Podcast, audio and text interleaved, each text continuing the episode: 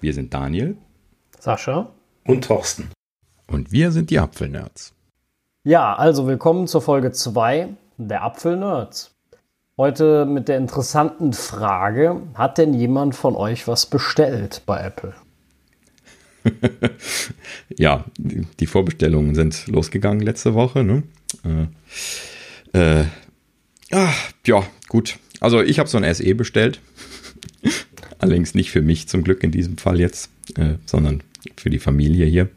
Ähm, ja, aber das ist noch nicht gekommen. Die kommen nämlich erst, äh, also wir, wir haben, glaube ich, den Liefertermin für die Erstauslieferung verpasst. Deswegen wird das jetzt dann erst innerhalb der wahrscheinlich kommenden Woche äh, hier aufschlagen. Ähm, dafür ist aber die Hülle per Expresslieferung schon gekommen. Immerhin mal etwas schon. Ja, das ist doch sehr gut.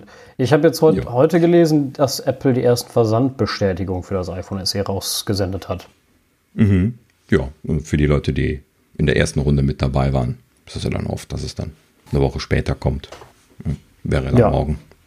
Jetzt äh, bei unserer Aufzeichnung hier. Wir zeichnen gerade am Donnerstag auf. Ähm, ja, äh, hat jemand denn äh, das Magic Keyboard bestellt? Nein, also ich habe es nicht bestellt. Ähm, ich wollte es ja auch nicht, weil ah, ich habe noch eins fürs, fürs, äh, für den iPad Pro und ja, vom Preis her ist es halt wirklich schwierig, äh, wenn man schon eins hat. Ja, ich auch nicht. Ich habe ja kein passendes iPad Pro dafür. Mit meiner Version des iPad Pros würde das leider nicht funktionieren. Ähm, deswegen habe ich es auch nicht, natürlich nicht bestellt, weil jetzt zusätzlich noch ein iPad Pro bestellen, das ist mir im Moment doch ein bisschen zu teuer. Und ich habe aber die, die also Maus, den Maus-Support mal ordentlich ausprobiert mit einer Magic Mouse 2 auf dem iPad Pro. Funktioniert hervorragend, aber ansonsten äh, nee, ist das für mich im Moment keine Option. Hm.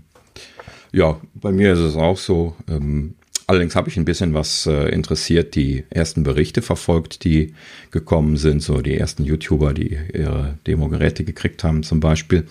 Ähm, sind ja tatsächlich die Berichte sehr positiv ausgefallen. Also die äh, Tastatur wurde sehr gelobt, die äh, wäre äh, nahezu so gut wie das normale Magic Keyboard. Ähm, was, nee, Moment, das normale Keyboard, das ist nicht Magic Keyboard. Doch, das neue, das normale ist ja auch Magic Keyboard, oder was ah, meinst du? Okay, ja, das, das, das vom Mac. Äh, die externe. Mhm. Mhm. Ja.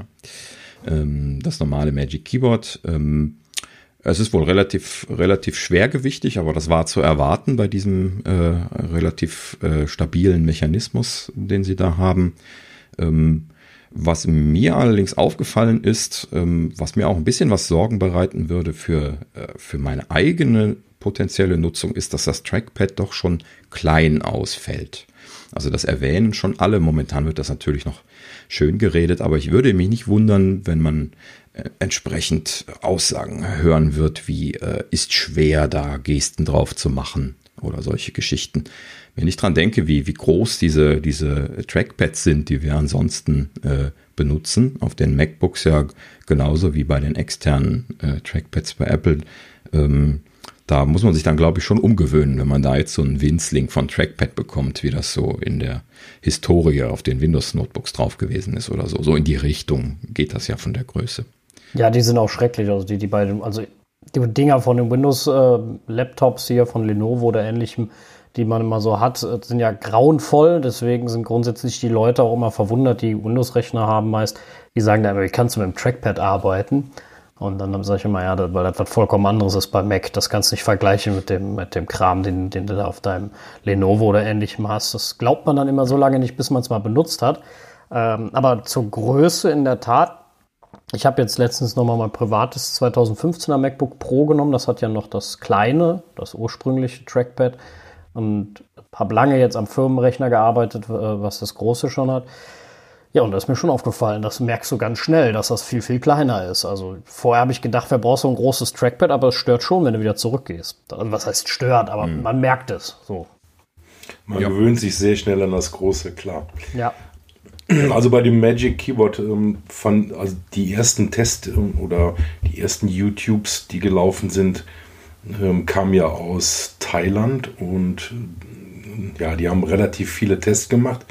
Was mich da so ein bisschen beeindruckt hat, ist, dass die, dass der Stand halt wirklich so ausbalanciert ist, dass du es, wenn du es schräg hältst, also so schräg kippst und auf, auf, deine, auf deine Beine stellst, dass es nicht überkippt nach hinten. Also, dass du nicht die Gefahr hast, dass das iPad wirklich runterfällt.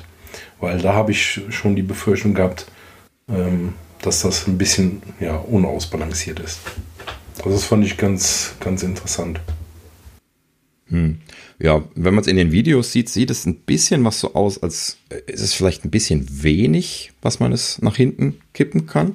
Das müsste man sich jetzt mal im Laden anschauen, wenn die offen hätten. Ja. ähm, aber ja, gut, also von den Leuten, wo ich dann die äh, Berichte gesehen habe, schien das aber kein Problem zu sein. Müsste man dann mal gucken. Ja, gut. Also momentan für mich leider trotzdem nichts, was ich jetzt kaufen werde. Ich fühle mich schon noch ganz gut aufgehoben mit der, äh, mit der Tastatur von vorher und mit dem externen Trackpad, wenn ich das hier auf dem Tisch benutzen kann. Und ähm, ja, kann man auch. Wir sprechen warten. uns nochmal wieder, wenn wir im Store waren und das gesehen haben. genau. Wie so oft, wenn man es dann wirklich mal in der Hand hatte. Vielleicht ändert sich dann der Gedanke doch nochmal. Ja. Ja, das denke ich ja. auch. Also es ist, äh, es ist ja vor allem auch, ich denke, als Zielgruppe, wir sind ja doch momentan noch Leute, die sehr, sehr viel am MacBook arbeiten. Ähm, zwecks des, auch des Berufs entwickeln geht ja auf dem iPad leider nicht.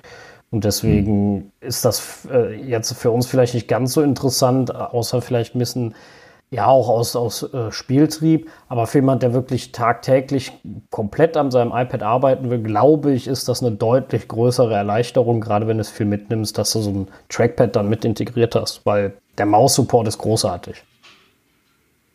Hm, ja, genau, richtig. Ja, ähm, wo wir schon bei Bestellen äh, sind, hat denn jemand die Mac Pro Rollen bestellt? ja, aber nur die Rollen der Mac Pro, der fehlt mir noch. ja, genau. Mhm. Ja, nee, also gab es ja jetzt dann auch letzte Woche, ne? Also die, dass man äh, ergänzend die äh, Mac Pro Rollen nachbestellen konnte. Ähm, ja, tatsächlich Einsatzfüße für sage und schreibe 849 Euro dann bei uns hier der Preis. Ähm, genauso die Standfüße jetzt auch separat nachkaufbar, dann für nur 349 Euro. Ja, ist schon eine Hausnummer, oder? 850 Euro für so ein paar Rollen. Ist ja ein Pro-Gerät. Soll ja auch was kosten, oder? Ja, also mit den Rollen. Der, der Hintergrund ist auch einfach, die haben gesagt, ne, so eine Powermaschine. Wenn, wenn du das, wenn du mehrere Entwickler hast oder beziehungsweise Leute, die mit Videobearbeitung, also die Pros, die wirklich mit diesem Power Mac arbeiten, ähm, wenn man dann die Workstation an verschiedenen Stellen braucht, weil du auch mehrere Leute hast, dann äh, bezahlst du lieber ein bisschen mehr für die Rollen als zwei, zwei Macs zu, zwei Mac Pros zu kaufen. Also Klar, das ist natürlich richtig viel Geld äh, für die Rollen, aber bevor du dir zwei Stück kaufst, äh, holst du dir lieber Rollen und sharest diesen einen Mac Pro. Ja, gut, klar. Aber es ist schon krass, oder? Also für, für so ein paar Rollen, ja, 850 Euro ist ja, ich weiß nicht. Also es, es ist klar, schon sehr unverhältnismäßig, das Ganze. Ja. Das finde ich schon, ja. Also so gut können die gar nicht sein. Da kannst du mir mhm. erzählen, was du willst. Oder sollten sie vielleicht auch nicht sein. Also irgendwo muss man dann auch die Kirche im Dorf lassen. Gut, klar, sie können es bei den Pro-Geräten jetzt nehmen, genauso wie die Leute genauso diesen super teuren Monitor kaufen werden, den ansonsten niemand kaufen können wird. Einfach aus Preisgründen, was natürlich schade ist. Ich würde den auch gerne haben. ähm, aber ja gut, ich will sowieso alles haben. ja gut, also den Monitor würde ich auch gerne haben. Das äh, XDR-Display ist natürlich großartig. Aber ähm, es ist halt, es ist eigentlich von der Ausstattung her kein richtiges Konsumergerät. Also das, was das Gerät so kann, äh, äh, dann, das, das ist ja ein bisschen, äh, bisschen abgespaced eigentlich für jemand, für einen Otto-Normalverbraucher, sag ich jetzt mal. Mhm. Ja, klar. Ist ja auch nicht für die gedacht. Genau. Das stimmt schon. Der Preis ist ein bisschen irreführend. Das wurde ja am Anfang viel diskutiert. Der ist noch, nennen wir ihn mal so niedrig, dass man noch meinen könnte, er ist ein sehr teures Konsumergerät. Also selbst für Apples Verhältnisse. Und für die Pro-Leute ist er eigentlich in Anführungsstrichen zu günstig, wenn man die Konkurrenzbildschirme dazu nimmt.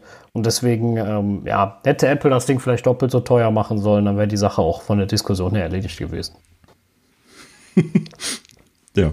Ja, ja. Also jetzt ist, ist, ist, ist wirklich nur das Thema, dass er eigentlich, wie gesagt, zu günstig ist.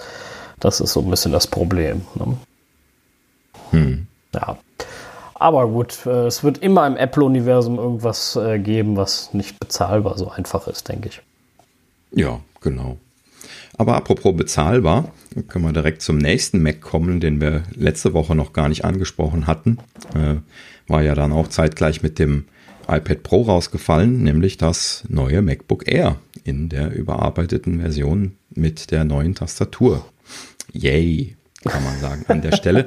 Denn äh, es hat ja wirklich einige Zeit lang gedauert, dass wir uns mit dieser Tastatur äh, abquälen mussten, die ja nun mal doch schon das ein oder andere Problemchen mitgebracht hat. Und äh, ja, jetzt ist also auch dann die neue Tastatur mit dem alten Mechanismus dann jetzt auch in das MacBook Air gekommen. Also ja. ich habe bisher noch nie ein MacBook Air besessen. Ähm, habt ihr, hat einer von euch das schon gehabt und ähm, wie ist der Unterschied? Weil da kann ich jetzt gar keinen Vergleich ziehen. Also ich persönlich habe keins gehabt. Äh, mein Vater hat eins. Dem haben wir das damals geholt, weil ein Pro einfach viel zu äh, übertrieben wäre für seinen äh, Use Case. Und das äh, hat sich natürlich jetzt zur jetzigen Generation, also gut, mein Vater hat noch das alte ohne Retina, ne? das muss ich dabei sagen. Also er hat noch wirklich das, äh, die, die ganz äh, einfache Version. Da hat sich das ja extrem damals weiterentwickelt, als es mit Retina und allem kam. Äh, die Tastatur ist ja dieselbe gewesen wie bei unseren MacBook Pros im Grunde. Ja, fast. Mhm. Ja, und, ähm, ja, und jetzt haben sie sie ja geupdatet zu dieser neuen, etwas dickeren Tastatur, wo es wieder eine echte Escape-Taste gibt, wo die Touch-ID separiert wurde von der. Ach ne, Quatsch, die Touchbar hat das ja gar nicht, haben sie ja gar nicht beim iPad. Genau, die ist ja neu dazugekommen. Ja, genau. Mhm. Das, äh, da haben sie Touch-ID halt. Also es ist schon ein, für mich ein sehr, sehr gutes äh, Gerät. Ich finde auch vom, ja, vom Preis her, gut, ist halt Apple. Aber ähm, es ist ein Gerät, finde ich, was jahrelang seinen, seinen fairen Dienst tut. Also das äh, Gerät von meinem Vater wird jetzt äh, bald oder ist jetzt sogar zehn Jahre alt, meine ich, und läuft immer noch wie am ersten Tag zum Beispiel. Also hm. Ja, also ähm, um das gerade noch nachzulegen, die ich bin so ein äh, MacBook Air Jünger, also ich habe sehr viele MacBook Airs gekauft. Ich hatte die äh, zweite Generation ist das gewesen, noch dieses, äh, was noch den abgerundeten Boden hatte mit dieser kleinen Klappe, wo die Anschlüsse drunter waren. Ähm, und ich hatte auch zwei Generationen von den 11 Zoll MacBook Airs, die äh, dann im Anschluss gekommen sind, die schon die Keilform hatten mit dem Unibody-Gehäuse, äh, was sie ja jetzt dann viel dünner äh, auch immer noch haben. Äh, ich habe das immer als äh, äh, Always Carry Gerät quasi benutzt, habe das also sehr gerne im Rucksack getragen und dann zum Schreiben genutzt, wenn ich eine Maschine zum Schreiben brauchte ähm, was äh, optimal ist. Also deswegen habe ich auch die 11 Zoll Version dann gehabt, die äh, einfach perfekt war, leicht. Man konnte die in die Tasche stecken und äh, einfach vergessen, dass man sie dabei hat ähm, im Vergleich zu so einem 15 Zoll MacBook Pro, was ja dann doch schon ganz schön Gewicht äh, draufgelegt hat und auch heute immer noch etwas mehr wiegt und schon spürbarer ist ja, in der letzten Zeit habe ich das nicht mehr ganz so gemacht. Eine Zeit lang habe ich ein MacBook dann noch so benutzt und jetzt bin ich dann eigentlich dazu übergegangen, nur noch das äh, iPad Pro mit der äh, Tastatur zu benutzen. Ähm, ja, aber äh, so im Prinzip, äh, also ich habe äh, sehr viel mit den Airs gespielt und bin immer sehr, sehr glücklich damit gewesen. Wobei ich jetzt nicht ernsthaft versucht habe, äh, Softwareentwicklung damit zu machen ähm, oder, oder irgendwelche anderen anspruchsvollen äh, Tasks dann. Das war jetzt dann auch mit dem Bildschirm dann nicht wirklich sinnvoll. Ja, war okay. ja auch auf mobile, auf den mobilen Bereich ausgelegt, ne? dass man ihn mitnehmen kann. Auch so dieses erste, das erste Marketing ähm, haben die ja diesen MacBook Air in so einen Briefumschlag geschoben und gezeigt, wie dünn der doch ist. Also das war mhm. damals schon sensationell und ähm, wirklich zum Mitnehmen einfach perfekt. Ja, das ist auch genau der Use Case gewesen, für, für äh, den ich den benutzt habe. Ja, genau. Ähm, ja, äh, ein bisschen was geändert hat sich das ja. Ähm, in den letzten Jahren ist da mehr und mehr leistungsfähige Hardware reingekommen. Jetzt die aktuelle Generation, äh, zehnte äh, Generation von den Intel-Prozessoren, die sie drin haben mit 25 Watt TDP, wenn ich mich recht erinnere, ist ja dann doch schon ein Eckchen leistungsfähiger Äh, vor allen Dingen natürlich, wenn man das mit dem MacBook vergleicht, was ja lüfterlos war und dann nie wirklich in die Pette gekommen ist. Ähm, dagegen ist das eher dann schon großartig. Ich nehme an, dass das für viele, viele Use Cases, wenn wir jetzt mal von Softwareentwicklung oder irgendwelchen anderen äh, anspruchsvollen Tasks wie äh, Videobearbeitung oder sowas mal absehen, äh, bestimmt eine großartige Maschine für viele Leute sein sollte. Ähm, ja, und in dem Sinne ist natürlich auch der, der Preis großartig. Ne? Ja. Also Einstiegspreis jetzt wieder zurückgekehrt auf die, äh, auf die 1199 in, in Euro. Ähm, ist damit jetzt, naja, fast wieder an die 1000 Euro ran, wenn man mal großzügig ist. ja, ich denke, ich denke auch, dass das ein super Einsteigergerät ist, beziehungsweise eigentlich Einsteiger klingt ja immer so als äh, für Leute, die, die die nicht viel machen. Ich denke, dass es ein sehr gutes Allgemeingerät ist für äh, 90 Prozent der Nutzer, würde ich jetzt mal gut behaupten. Das, da muss man sich absolut kein MacBook Pro kaufen, vor allem weil jetzt Retina da ist äh, im, im äh, MacBook Air, beziehungsweise das war ja auch schon der vorigen Generation, aber das war noch so ein echter Haken, zumindest für mich. Mein Vater zum Beispiel stört das überhaupt nicht, der sieht da aber auch nicht den Unterschied, das ist ihm egal. Aber für den alltäglichen Begleiter, wenn ich viel surfe, ob ich ähm, äh, irgendwo online was einkaufe oder auch wenn ich mal ein paar Bilder leicht bearbeite. Natürlich für die absolut wirklich professionellen Sachen. Dafür gibt es die Pro-Modelle, aber da sollte man nicht immer sich zu schnell zuzählen. Also ich denke gerade äh, im Studium ist das ein super Begleiter, wenn man kein iPad Pro nimmt mhm. oder so. Aber äh, für, für den Allgemeingebrauch, man muss man echt nicht das Geld hinlegen für, eine, für ein Pro-Modell, also für ein MacBook Pro. Denn klar sind die schneller, besser, bieten mehr Anschlüsse. Aber äh, dann, dann nimmt, lieber nimmt man lieber irgendeinen Thunderbolt 3 Dock oder sowas für das MacBook Air, wenn man mehr Anschlüsse braucht. Aber deswegen so viel Geld für ein Pro auszugeben und das langweilt sich dann nur, ist dann auch nicht sinnvoll. Ja, richtig. Und damit sind wir quasi endlich zu einem echten, brauchbaren MacBook Air zurückgekehrt. Lange Zeit sind sie ja leider da auf den Nicht-Retina-Versionen rumgedümpelt. Ähm, ja, und wie du sagtest, auch mit den Ports und Anschlüssen und allem äh, natürlich einfach jetzt ein, hm. ein super Thema. Was ja, es ist das perfekte Einsteigergerät, wirklich. Ja. Ähm, was natürlich noch aufgefallen ist, ist, dass die, die Kamera haben sie ja nicht verbessert, also die ist einfach gleich geblieben. Ja. Mhm zu den vergangenen ja. Modellen und das ist halt wahrscheinlich auch von der Größe her so nicht machbar oder zumindest haben sie dann noch keine neuen Kameramodelle. Ja gut, selbst die Pros haben ja, äh, haben ja keine guten Kameras drin. Also selbst hier unsere, also jetzt hier das 2019er MacBook Pro, was ich habe, die Webcam ist ja auch, äh, naja, sagen wir es mal nett, nicht so toll. Und ja. äh, deutlich unterm Schnitt, also wenn ich da mein äh, iPhone 10s Max oder 11 Pro Max äh, nehme, die haben ja deutlich, deutlich bessere Frontkameras. Äh, mhm. Was meiner Meinung nach zumindest erstmal der, der Dicke des Displays geschuldet ist von den MacBooks. Die sind ja so dünn geworden, wenn man das mal vergleicht, dass sie da einfach, vermute ich jetzt mal, kein ordentliches Kameramodul mehr reinbekommen. Da werden sie sich in irgendeine, äh, ja, in irgendeine Ecke manövriert haben wenn man dazu vergleicht, wie groß ein Kameramodul ist, kann man jetzt auf iFixit oder so mal sehen, was so ein Face-ID-Modul hat oder gar das große Kameramodul vom, von den 10S Max oder vom 11 Pro. Die sind ja so tief, die kriegst du einfach nicht in die Displays. Das ist halt äh, einfach ein großes Problem dann für Apple. Hm. Ja, sogar die Front-Facing-Kamera ist deutlich dicker als das, was die äh, bei den MacBooks in den Deckeln an Platz haben. Ja, und das sieht man ja auch. Also ich vermute mal, der Kompromiss, der wird halt eben vor allen Dingen dem Platzangebot geschuldet sein. Äh, wird dann spannend zu sehen sein, wo jetzt doch dann so ein bisschen was in der Corona-Zeit, wo jetzt irgendwie jeder dann plötzlich äh, äh, Web-Meetings gemacht hat, äh, dann vielleicht doch mal der, der Ruf nach den besseren Webcams jetzt ein bisschen lauter geworden ist. Ähm, spannend zu sehen, ob sie da vielleicht dann drauf reagieren werden und dann äh, vielleicht in der Post-Johnny-Zeit dann vielleicht auch die, die Deckel wieder etwas dicker machen, um dann ein besseres Modul unterbringen zu können.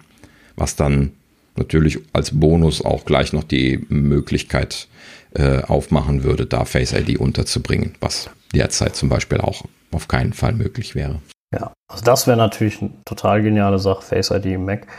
Äh, Fände ich mit Sicherheit nicht verkehrt, ist auf jeden Fall sehr interessant als, als, als ähm, Authentifizierungsmethode. Ich meine, okay, es entsperrt sich jetzt auch mit der Apple Watch, was natürlich nur für Apple Watch-Träger interessant ist. Ähm, aber ansonsten auch Face, äh, Touch ID ist sehr interessant und äh, funktioniert zuverlässig, aber Face ID mhm. bietet halt den passenden Komfort, sage ich jetzt mal. Das ist äh, auf jeden Fall. Wäre das, denke ich mal, gar keine so schlechte ähm, Option. Sie haben ja jetzt mhm. auch die Tastatur dicker gemacht. Also die ist jetzt auch wieder dicker geworden, klar, zwecks der Riesenkritik, äh, die, die da ist. Ist mit Sicherheit auch der allergrößte Talk-Grund über dieses MacBook Air. Kein Mensch interessiert, interessierte so richtig der Prozessor. Alle haben über die Tastatur geredet, äh, die jetzt endlich wieder vernünftig ist. Ich bin ja leider einer derjenigen, die, die, die das gar nicht gut finden. Ich, ich liebe die dünne Tastatur vom äh, MacBook Pro, die, das ich noch habe. Natürlich, ich gebe zu, das ist deutlich anfälliger und es ist auch total ärgerlich, wenn du ein solch teures Gerät hast und ein Staubkrümel es dir zerstört. Äh, das gebe ich zu. Ja. Aber die, das, das, das darf einfach nicht sein. Genau. Ich, ich Bei solchen teuren Geräten geht das nicht, nein ja, grundsätzlich. Äh, also ich kann einfach nicht nachvollziehen, äh, wie man eine Tastatur designen kann, die so empfindlich gegen, gegenüber Staub ist, dass, dass es reicht, äh, einen Krümel da ungünstig zu platzieren und die Taste setzt aus. Das, das hätte ihnen eigentlich bei den Tests auffallen müssen. Und ich frage mich bis heute, wie sie das geschafft haben, diese Tastatur auszurollen und dann auch noch fünf Jahre drauf zu bleiben, bis sie wirklich realisiert haben, dass das Käse ist und dass sie das zurückbauen müssen. Denn sie hatten ja die Technik, sie haben auch eine gute Technik gehabt. Es ist ja nicht so gewesen, als hätten sie schlechte Tastaturen gebaut vorher. Im Gegenteil. Ja, ja das großartige, stimmt. geliebte Tastaturen. ja, das aber stimmt. halt eben einfach irgendwie Fortschritt machen wollen und äh, den Fortschritt äh, zurückzunehmen, da haben sie sich schwer getan. Aber ja, umso besser, äh, dass wir jetzt die neue Tastatur haben. 0,5 Millimeter dicker geworden. Ich glaube, das wird keinem auffallen. Ah, doch, wenn, also ich finde schon, wenn du tippst, ich habe ja mal ja. mit dem neuen MacBook Air im Apple Store was getippt. Ich finde, das merkst du schon, den, den Unterschied. Ich, nicht im Negativen unbedingt. Ne? Also, aber wie gesagt, ich bin ein totaler Freund von dem Anschlag von den niedrigen Tasten. Äh, aber natürlich zwecks der äh, ja, Haltbarkeit der Geräte akzeptiert man natürlich auch, dass sie wieder minimal dicker werden und es ist wirklich so minimal, dass das jetzt nicht tragisch ist. Das kann ich schon mhm. sagen. Also es ist durchaus äh, schreibbar auf den Tastaturen, das war es vorher schon und das ist es ja, immer also noch. Die, die waren schön zu schreiben. Äh, das, das, kann ich voll bestätigen. Also ja. ich schreibe gerne auf diesen ähm, äh, Schmetterlingstastaturen. Schmetterling Butterfly. war der richtige, ne? Ja. Butterfly, ja. Ähm, äh, ja, ich schreibe da sehr gerne drauf, äh, wenn nur nicht meine Tastaturen dann immer ein bisschen was äh, rumgestresst hätten. Also mein, mein erstes MacBook Pro 2016 hat halt eben irgendwie mehrere klebrige Tasten gehabt. Ähm, die hat man also auch immer so, so etwas klebrig äh, sich bewegen gehört und die äh, haben halt eben dazu geneigt zu prellen, also doppelt oder mehrfach äh, Buchstaben auszulösen, was natürlich ungünstig ist. Ähm, nicht, wenn man jetzt Text schreibt und eine Autokorrektur hat, die drüber läuft, dann ist das in der Regel kein Problem, aber wenn man äh, Softwareentwicklung macht, dann kann man in den Wahnsinn getrieben werden. Damit, ja, das stimmt. Wenn man dauernd Doppelbuchstaben bekommt. Ja, das, das, das, das stimmt. Das ist wirklich schrecklich. Also wie gesagt, äh, sie mussten was tun. Es kann ja nicht sein, dass man im Reinraum sitzen muss, um seinen äh, 3000 Euro Laptop zu nutzen. Das äh, ist mhm. dann auch irgendwo äh, zu viel des Guten. Das ist schon äh, richtig so. Ja, genau. Ja, ähm. ja. Dann äh, denke ich mal, können wir das MacBook Air abschließen. Vernünftiges Gerät, Kaufempfehlung absolut. Wie gesagt, kauft euch nicht unnötig ein MacBook Pro, weil irgendwer meint, man muss das haben und dann ist man toller oder cooler. Ähm, ihr werdet am mhm. MacBook Air, wenn ihr jetzt keine leistungsfähigen Ansprüche habt, genauso viel Freude haben und auch genauso lang. Und ihr werdet äh, genauso eure Arbeit so gut verrichten können wie bei allem anderen. Also wenn ihr einen Text schreibt, der wird nicht besser auf dem MacBook Pro, nur weil da Pro dran steht. Spart euch das Geld in dem Falle. Nehmt das MacBook Air, es ist ein super, super, super tolles Gerät. Kann man absolut empfehlen. Es ist mhm, äh, genau. zwar als Einsteiger definiert, aber es ist auch, wie gesagt, für, ich bin der Meinung, 90 Prozent der Leute vollkommen ausreichend. Und zwar für viele Jahre. Ja. Und wen die äh, eingebaute Webcam stören sollte, ähm, aufgrund dessen, dass die halt eben so grisselig ist, kann ich da noch eine Empfehlung loswerden. Und zwar ähm, die Logitech äh, Webcams äh, per se sind eigentlich ganz, äh, ganz zu empfehlen. Ähm, da gibt es eine Version C920, die schon ab 60, 65, 70 Euro sowas zu bekommen ist. Die ein im Vergleich zu der eingebauten Kamera deutlich besseres Bild liefert. Ähm, und dann gibt's auch noch die jetzt ganz frisch erschienene Streamcam, die ich mir dann jetzt gerade so in den letzten Wochen zugelegt habe, ähm, die äh, sogar noch äh, wirklich hübsch aussieht, so eine kleine Stoffoberfläche hat an der Vorderseite und äh, ja, also zumindest ein äh, annehmbares Accessory oben auf dem Monitor drauf ist. Ja, und die äh, liefert halt eben ein bombiges Bild. Also das kann ich tatsächlich sehr empfehlen. Ähm, ja, so im Rahmen zwischen 60 und 179 ist, glaube ich, die Streamcam. Äh, kann man da so verschiedene Kameras bei Logitech bekommen. Kann ich sehr empfehlen.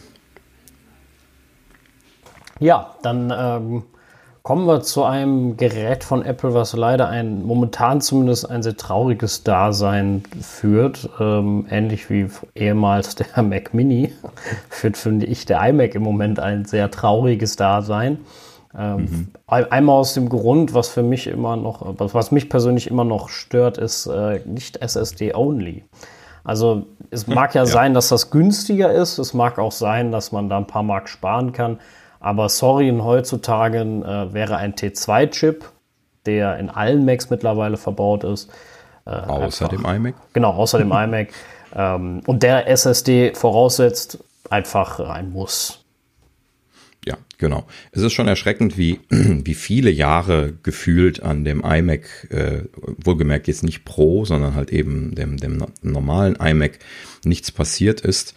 Ähm, ich habe das jetzt gar nicht so richtig verfolgt, wie lange, aber seit drei Jahren habe ich im Prinzip schon vor, einen äh, 27 Zoll iMac zu kaufen und ich habe mir halt eben jedes Mal in den letzten Jahren, wenn dann irgendwie äh, Prozessorbumps oder sowas gekommen sind, gedacht, nee, das kaufst du nicht. Das ist einfach vom Kosten-Nutzen-Verhältnis, ähm, wenn man äh, diese eingebaute Festplatte bedenkt oder halt eben das sehr teure Upgrade auf die SSD, das schon wirklich unverschämt ist, ähm, dann halt eben in Preisregionen kommt, die man einfach nicht bezahlen möchte. Ja?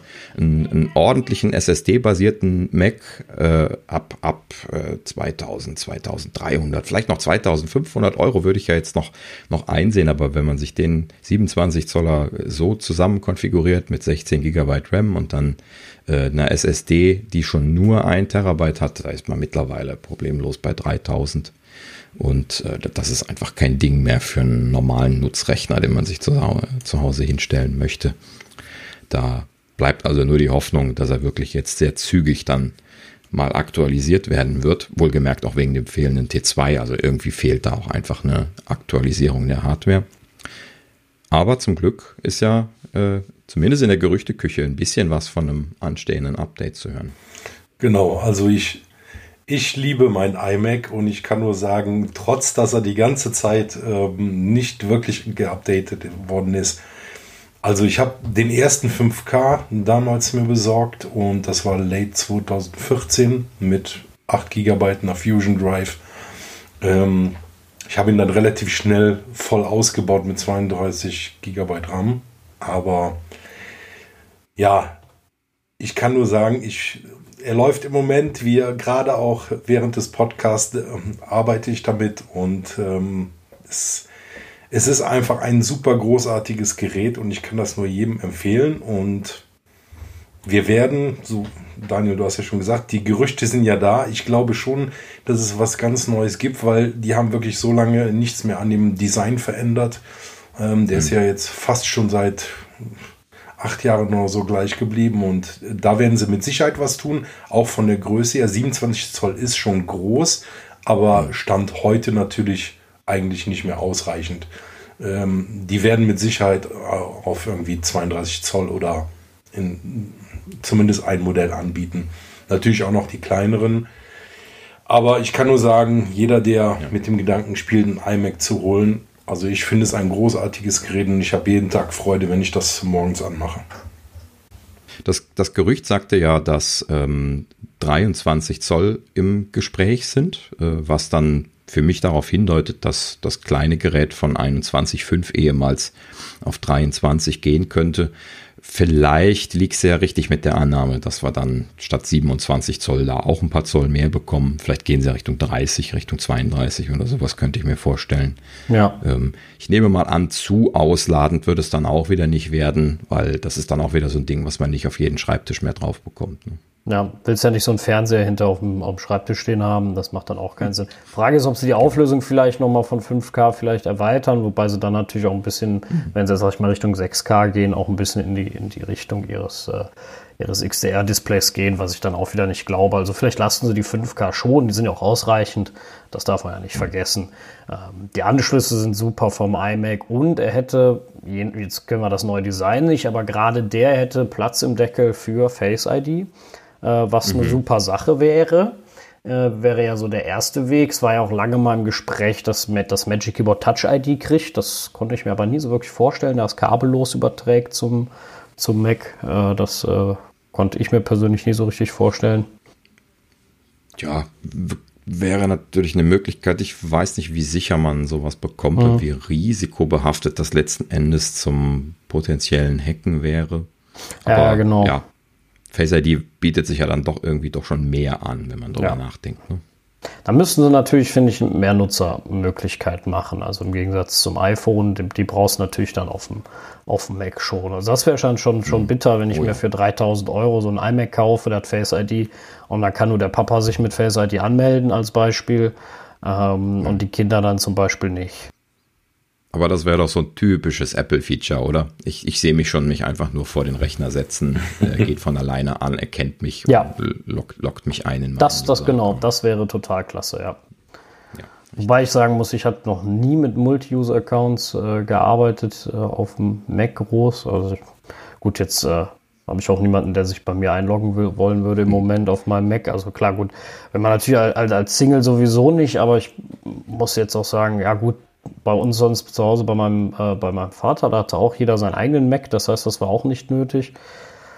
Aber generell ist das ja schon sehr gut. Also es ist ja sehr ausgereift eigentlich, diese, diese Multi-User-Sache. Und äh, du hast vollkommen ja. recht, wenn man dann, es gibt ja auch diesen Benutzerwechsel, das heißt, du musst den einen nicht komplett ausloggen unbedingt. Dann mhm, äh, kann man schnell wechseln. Das heißt, das wäre natürlich für so eine Face-ID total genial. Das wäre absolut praktisch, wenn man da sagen kann, hier Jetzt setze ich äh, der davor, also Person 1, Person 2, Person 3. Das wäre sehr, sehr. Also es gibt ja auch die Möglichkeit, so eine Gastfunktion. Das heißt, äh, hm. man kann sich einfach als Gast anmelden, bekommt so die Standardfunktion und braucht jetzt nicht besonders einen User einzurichten. Das wäre natürlich auch nicht schlecht, wenn, wenn das dann vorgeschlagen wird, wenn der Benutzer nicht erkannt wird. Ja. Genau. Kann man natürlich auch ausschalten, ne, diese Gastfunktion, dass die gar nicht verfügbar ist, aber ähm, ist eine schöne Sache, wenn man mal schnell jemanden Fremdes oder jemanden, der nicht ständig an dem, an dem Gerät sitzt, äh, so einen Zugang geben möchte. Genau. Ja. Vor allen Dingen, um halt eben nicht die Leute mit deinem äh, Profil äh, arbeiten zu lassen. Je nachdem sollen die ja nicht sehen, äh, was du da gerade gemacht hast. Ähm, Deswegen großartig. Ich habe das bei mir immer angehabt, auch wenn ich es bisher tatsächlich noch nicht ausprobieren musste. Ähm, aber ich habe es tatsächlich schon bei, bei anderen Leuten ausprobiert. Das äh, habe ich tatsächlich ja schon mal gemacht. Ähm, ja, ansonsten muss ich sagen, also die SSDs könnten sie auch echt raustun. Ach, die Quatsch, die, die, die, dieses Fusion Drive könnten sie wirklich raustun, finde ich, aus dem Mac. Ich habe selbst ja, ja, den allerersten schlanken iMac, nenne ich es jetzt mal, der 2000, Ende 2012 kam, also die Late äh, 2012 Version habe ich äh, mir bestellt gehabt, damals mit einem Terabyte Fusion Drive. Und äh, das ist soweit in Ordnung, das funktioniert auch, da, da will ich jetzt auch gar nichts äh, zu sagen, aber ähm, reine SSD ist schon deutlich schneller, das ist schon deutlich angenehmer. Und jetzt bin ich auch jemand, dem reichen als Arbeitsgröße äh, äh, 512 dicke aus, theoretisch sogar weniger äh, durch iCloud ähm, Caching etc. Aber äh, für meine ganzen Programme, gerade was jetzt die Softwareentwicklung angeht, die brauchen ja schon ein paar Gigabyte. Äh, da, da, reichen eigentlich 512 dicke aus, damit man auch mal ein zweites System installieren kann, wo vielleicht die Betas drauf laufen. Und äh, für den Massenspeicher, wenn man jetzt sagt, äh, wo tun wir die Podcasts hin oder ähnliches, dafür kann man dann noch eine externe Festplatte kaufen. Aber äh, hm. zum, zum Betriebssystem Run ist eine SSD unschlagbar. Ja, auf jeden Fall. Also ich habe ja auch diese Fusion Drive drin und ähm, ich habe auch schon mit dem Gedanken gespielt, das eventuell mal auszutauschen. Habe mich auch, letzte Woche habe ich mir so ein paar Videos angeschaut. Gibt es ja iFixit, da gibt es ja so Anleitungen, wie du, wie du Sachen erweiterst oder aufbaust. Und also es ist schon sehr, sehr aufwendig, so ein iMac äh, auseinanderzubauen und so eine SSD reinzusetzen. Das heißt wirklich, dass du den komplett auseinanderbauen musst, das Logic Board komplett rausholen musst. Und ja, es ist mit viel Arbeit verbunden. Also wenn man es macht. Hm. Es ist vor allem auch ja, sehr gefährlich. Ne? Ist also mit Risiko halt, verbunden, ja. Genau, ne? also du ja. kannst halt viel kaputt machen. Bitte da nicht äh, wild rangehen. Also diese Kabel sind ja extrem klein, nicht zu vergleichen mit früheren Stand-PCs, die man mal ja auch gerne selbst zusammengebaut hat. Äh, das ist schon alles sehr fisselig und wenn ihr da eins abreißt, äh, ist das kein Garantiefall. Apple wird da dich nach Hause schicken und, oder du bezahlst es selber und das ist äh, nicht gerade günstig. Aber die Gefahr ist, dass du das Display kaputt machst und brauchst ja nachher auch wieder Klebestreifen, um das korrekt draufzusetzen. Also da ist ein bisschen Arbeit, um so ein iMac zu erweitern. Also das sollte man wirklich in professionelle Hände geben. Ja, das sollte man sich schon zutrauen. Äh, oder halt eben zumindest äh, keinen neuen Rechner vermissen, wenn man es versuchen möchte. Genau. Es ist allein schon dieses Display, dieses geklebte da rauszuholen mit diesem Art Pizzaschneider, den man dafür braucht. Da musst du oben auf der, Kam der Kamera aufpassen, dass du die nicht noch kaputt machst. Also es ist schon, und dann der ganze Einbau drin. Also man sollte sich von vornherein überlegen. Im Nachhinein, ich hätte besser SSD-Only gekauft. Ich würde jetzt ehrlich gesagt nicht nochmal Fusion Drive kaufen, weil es einfach einen unglaublichen Performance-Sprung hat. Nochmal. Mhm. Ähm, aber gut, das ist ja vielleicht auch Geschmackssache. Leute, die ich kenne genug, die sagen, merke ich nicht, interessiert mich nicht. Äh, das, das ist auch vollkommen in Ordnung. Aber trotzdem, zwecks T2 sollte Apple auf SSD-Only wechseln. Ja, werden sie auch bestimmt tun. Ist nur eine Frage der Zeit, dass jetzt mal wirklich eine Hardware-Revision von dem Gerät kommt. Ja, und die Hoffnung ist, dass es vielleicht im Herbst soweit ist. So, nach dem, was die Gerüchte jetzt gesagt haben. Es bleibt spannend. Ja, das bleibt es auf jeden Fall. Also es ist, äh, es, es, ist dieses Jahr noch nicht vorbei, um Längen nicht. Und die, äh, die Gerüchteküche brodelt, was das Ganze mhm. angeht. Wir haben jetzt äh, heute, da habe ich eine Nachricht gekriegt, dass Apple, oder eine Nachricht habe ich gelesen, dass Apple noch mehr Sachen seine iCloud macht um das mal kurz noch äh, dabei zu fügen. Da, da, haben sie jetzt, bisher ist ja so, dass sie Ende zu Ende verschlüsseln, sowieso bei vielen Daten. Ähm, die Hausdaten, Gesundheitsdaten, der iCloud-Schlüsselbund ist natürlich Ende zu Ende verschlüsselt, ähm, sowie Zahlungsdaten etc. Es gibt sehr, sehr vieles schon. Und was Apple jetzt aufgrund ihres Privacy-Themas schon angekündigt hat, was sie ebenfalls neu macht, sind unter anderem die Karten und Favoriten. Sammlungen, die ähm, äh, die jetzt synchronisiert werden und dann auch Ende zu Ende verschlüsselt werden. Warum? Das klingt jetzt erstmal total dösig für viele, weil sie sagen, was ist so wichtig an meinen Favoriten, aber man kann halt viel Persönliches daraus lesen, wo du gerne bist und äh, was du vielleicht für einen Urlaubstrip geplant hast. Ähnliches. War das nicht auch die Suchhistorie?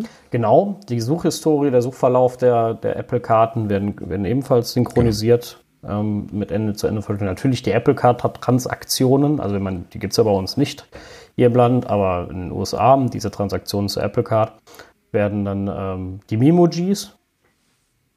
Auch da wahrscheinlich ein Privacy-Ding, so im Sinne von, wenn die Designs wie du willst. Ja, ne?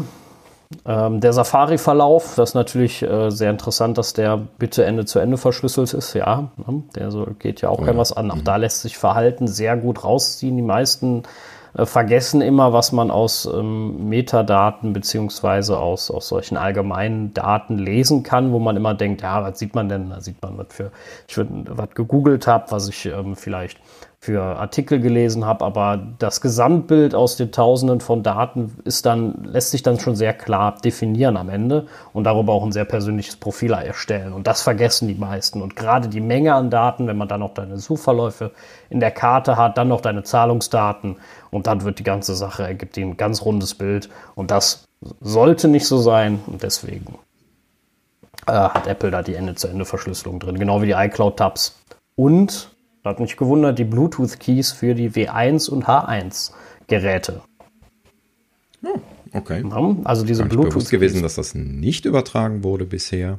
Ähm, ja, irgendwie das, das sicher. ja, die Sache ist, irgendwie müssen sie es ja übertragen haben, aber wenn du deine, deine AirPods ja. irgendwo angemeldet hast, ging sie auf jedem Gerät. Also vielleicht haben ja. die das aber auch äh, ja lokal in einem Token Ring gemacht. Das kann natürlich sein. Bisher. Ja, ich kann mich nicht daran erinnern, das mal gelesen zu haben. Ja, ich wüsste jetzt auch nicht, wie sie es bisher gemacht haben, aber jetzt werden sie es wohl über die iCloud synchronisieren. Ja, vor allen Dingen über diesen Mechanismus, der äh, diese Ende-zu-Ende-Verschlüsselung macht. Das ist ja dieser hochgelobte Mechanismus, den sie mit iMessage eingeführt haben, wo die, Schlüssel, äh, die, die Geräte untereinander die äh, Schlüssel jeweils in, in Paaren untereinander nur austauschen und ansonsten diese Schlüssel nirgendwo sind, dass also die immer nur untereinander miteinander sprechen können. Apple selber überhaupt keinen Schlüssel hat für diesen Kommunikationsweg und dann die Geräte untereinander halt eben dann einfach sich die Mitteilungen dann jeweils immer weiterleiten. Das sind natürlich im Worst Case, wenn man viele Geräte nutzt, sehr viele äh, Mitteilungen, die dann jeweils von Gerät zu Gerät gesendet werden müssen. Aber es ist halt eben auch bombensicher. Also besser dürfte man das momentan nicht hinbekommen, meistens. Ne? Ja. ja. Und das ist natürlich auch für Apple die konsequente Weiterentwicklung, da Privacy halt äh, das höchste Gut ist, was Apple äh, hat, äh, im Gegensatz zu anderen. Und dementsprechend werden die da auch weiter dran arbeiten und das in Zukunft weiter hochhalten. Mhm. In dem Sinne sehe ich das auch als sehr positiv, dass sie das jetzt konsequent einfach weiterentwickeln und dann äh, alles noch darauf umstellen, was noch umgestellt werden muss. Ähm, ich muss auch gestehen, dass ich in der letzten Zeit dieses Security White Paper nicht mehr durchgeblättert habe. Vielleicht müsste man das nochmal angucken, um eine Idee zu bekommen, was denn jetzt aktuell tatsächlich noch nicht sicher übertragen wird. Ja, genau. Also diese sichere Übertragung ist ja wichtig. Wir haben in letzter Zeit äh, öfters mal äh, ja, von Sachen gehört, die nicht so sicher sind. Nehmen wir Zoom wo die Übertragung nicht ordentlich klappte, was Verschlüsselung angeht. Gerade natürlich in der aktuellen Zeit mit Corona und Homeoffice äh, sehr ungünstig als Firma, wenn ihr sowas auf die Füße fällt. Mhm. Äh, das äh, sollte nicht sein. Und äh, ja, es ist halt. Ja, Zoom ist eine Menge auf die Füße gefallen, habe ich, glaube ich, so mitbekommen. Ne? Also wir verwenden das ja auch hier bei uns in der, in der Firma und äh, haben da tatsächlich ja jetzt so, was die Nutzung angeht, gute Erfahrungen mitgemacht, aber ähm, man muss dann schon ein bisschen vorsichtig sein, wenn man dann sowas hört, wie dass sie eigentlich gar keine ernstzunehmende Verschlüsselung gehabt haben. Beziehungsweise, wenn ein ZIP-Client dabei ist, sowieso eigentlich überhaupt keine Verschlüsselung haben, da sie nur bis zum Server verschlüsseln und dann unverschlüsselt zum ZIP-Client übertragen und so. Genau. Also Verschlüsselung und Datenschutz ist extrem wichtig. Lasst euch da nicht immer verrückt machen mit, äh, ja, äh, ich habe ja nichts zu verstecken. Das ist immer so das, was ich auch immer wieder gerne höre im Freundes- und äh, Familienkreis. Das, ist, das interessiert doch keinen, was ich mache. Äh, das, ist, das mit dem, das interessiert keinen, ist A, total relativ, weil ähm, es interessiert jetzt vielleicht dich nicht besonders oder es, es interessiert vielleicht jetzt auch dein Nachbar nicht unbedingt, aber Daten, die gesammelt werden, jetzt gerade auch von größeren Konzernen, ähm, ist, sollten immer bedacht werden, denn es kann immer mal sein, dass es hinterher auf einen zurückfällt oder dass, dass ähm, man hinterher, man darf auch nicht vergessen, Staaten darauf zugreifen können. Und wenn dann schon ein zentralisiertes Bild von dir erstellt wurde, von Großkonzernen wie Facebook natürlich, fällt da als allererstes mal ins Bild, die das ähm, oh ja. weiß Gott nicht aus bös will man, die machen das natürlich aus Profitgier erstmal, nicht weil sie äh, der Teufel sind, so will ich das jetzt gar nicht darstellen, sondern das ist ein Geschäftskonzept ähm, das Geschäft ist der Nutzer und ähm, genauso ist das auch bei WhatsApp. Da bin ich mir auch ziemlich sicher, dass da jede Nachricht, auch wenn da verschlüsselt dran steht, mitbekommen wird. Und ähm, ja, das sollte ja, Facebook hat ja in die andere Richtung gearbeitet an der Stelle. Ähm, ne, die äh, WhatsApp-Gründer, die hatten ja auch eine, zumindest der Aussage von denen äh, na, zu sprechen, nach äh, eine auch eine sichere äh, Peer-to-Peer-artige Verschlüsselung eingeführt und äh, sind ja dann im Clash gewesen mit Facebook und letzten Endes ja dann auch, ich weiß nicht, einer von den beiden war das, ich weiß nicht mehr wer, ähm, da hat dann auch noch die Firma verlassen als letzter von den beiden Gründern, ähm, aufgrund dessen, weil die äh, Facebook-Leute halt eben die Verschlüsselung aufweichen wollten, damit sie mitlesen können.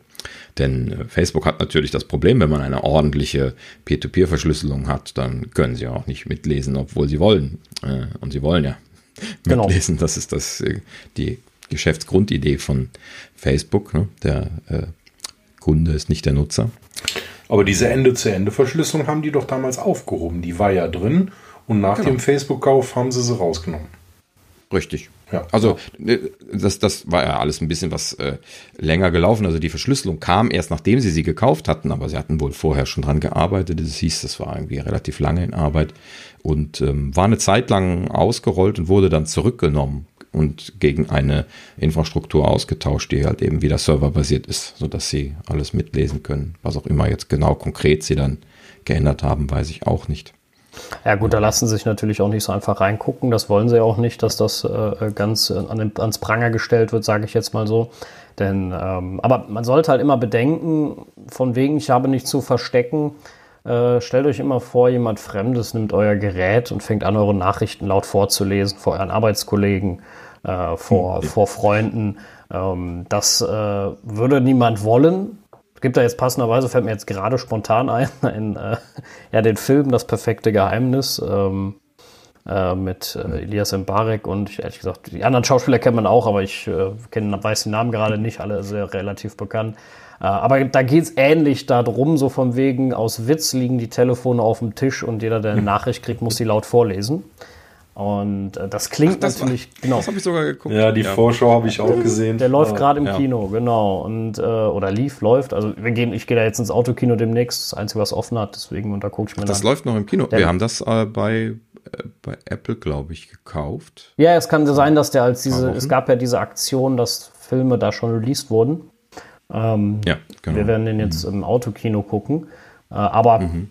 Und wie auch immer, äh, genau da entstehen ja auch peinliche Sachen, die natürlich jetzt gerade für den Film passend sind, aber man stelle sich das unter Freunden vor und äh, man möchte einfach nicht, dass jemand anderes die, die Nachrichten liest, die Bilder sieht, das darf man ja immer nicht vergessen, die gehören ja auch dazu, die man schickt, äh, die man äh, vielleicht, die einem mal peinlich sind, jetzt nicht, weil man da jetzt mhm. Äh, nackt drauf ist, das meine ich jetzt gar nicht, so eine ganz andere Kategorie, aber weil man vielleicht doof aussieht, halb besoffen ist oder sowas und mhm. ähm, die gehen ja nicht jeden was an. Ne? Es ist ja auch das gute Recht, ja. Wir haben ja auch nicht die Tür, die Haustüre auf und jeder kann reinkommen und schauen. Die Privatsphäre muss sein. Das ist ein ja. Grundrecht und ähm, das sollten wir bei allen digitalen Geräten genauso hochhalten. Genau. Also, was für mich ja Unbedingt. übrigens total schizophren ist, weil wenn man an, an Google äh, Street View denkt oder an äh, Apple ähm, ja, wie hieß es jetzt nochmal von Apple? Weiß es jetzt gerade? Look Around. Look Around, Dankeschön. Genau. An Apple Look Around, was für ein riesiger Aufstand das in Deutschland war, dass von ja. der offenen Straße Bilder gemacht wurden, wo man ja nun wirklich nicht viel sieht und was wohl übrigens auch noch nebenbei erwähnt äh, rechtens ist, weil du bist im öffentlichen Raum, da darfst du Bilder machen, ja. so viele du willst. Äh, das, mhm. das war ja rein Googles Wille, dass sie das äh, zurückgedreht haben. Da war in Deutschland ein riesen Shitstorm, da haben sich alle aufgeregt aber dass WhatsApp seine Nachrichten nicht ordentlich verschlüsselt und die Leute jeden Scheiß auf Facebook posten und auch ansonsten, Hauptsache es kostet nichts, das ist ja mal ganz, ganz wichtig, weil wir haben ja alle keine 2 Euro für irgendwas. Äh, das äh, ist dann in Deutschland, das, das ist für die Leute nicht okay. Oder, oder beziehungsweise nicht so schlimm, das meine ich das ist schon verwunderlich. Man muss sich immer vor Augen führen, wenn, also umsonst gibt es nicht auf, auf, auf einer, äh, ähm, auf unserer oder in unserem Finanzsystem. Ja, also ähm, auf dem kapitalistischen System gibt es umsonst nicht. Das, das, so ein Konzept würde nicht funktionieren. Ähm, ja, und deswegen hm. bist am Ende immer du das Produkt, wenn, wenn sowas ist. Also wenn, wenn ein Konzern damit arbeitet, dass dass sie Daten verkaufen, was auch legitim ist. Sie kündigen es ja an, sie machen das ja nicht geheim im, im Grunde. Äh, aber dann bist du das Produkt, dann sind deine Daten die Währung und äh, es ist nicht umsonst. Und die, deine Daten sind unglaublich viel wert. Das ist äh, wirklich äh, sehr, sehr wichtig. Also äh, denken wir an Cambridge Analytica. Wir reden über Meinungsbildung. Das ist äh, kein Science Fiction, ja. das ist Fakt. Das Thema Manipulation ist ja natürlich jetzt nochmal ein anderes Thema. Ähm, ja, aber im Allgemeinen überhaupt erstmal schon mal die, die Daten im Zugriff zu haben. Ja. Bei Cambridge Analytica ist ja dann auch noch das ausgenutzt worden und dann äh, letzten Endes zum Beeinflussen der, der Meinung äh, äh, das, das ausgenutzt worden. Ja. Ja, ja aber das, das Ganze ging ja erst, weil die Leute bereitwillig ihre Daten freigegeben hätten. Ich meine, wenn da ein Bild verschleiert wäre und man würde jetzt sagen, ich weiß jetzt nicht, äh, was der Daniel äh, für eine politische Gesinnung hat, weil er kommuniziert in der Regel über, äh, über verschlüsselte Signale, also über verschlüsselte, verschlüsselte Kommunikation und hat jetzt auch auf Facebook nicht gerade irgendeine Partei geliked und irgendwelche ähm, ja, politischen ähm, Posts dann lässt sich dein Bild nach außen nicht bestimmen. Und dann lässt du dich, kann man sich auch nicht ordentlich manipulieren, weil wie denn? Man kennt ja deine mhm. Richtung nicht. Und das Ganze funktioniert natürlich super, wenn die Leute das alles brav machen. Und das, das Schöne für Geheimdienste und auch für solche Unternehmen ist natürlich, dass die Leute das alles bereitwillig machen, weil es äh, kostet, also es kostet ja in Anführungsstrichen nichts.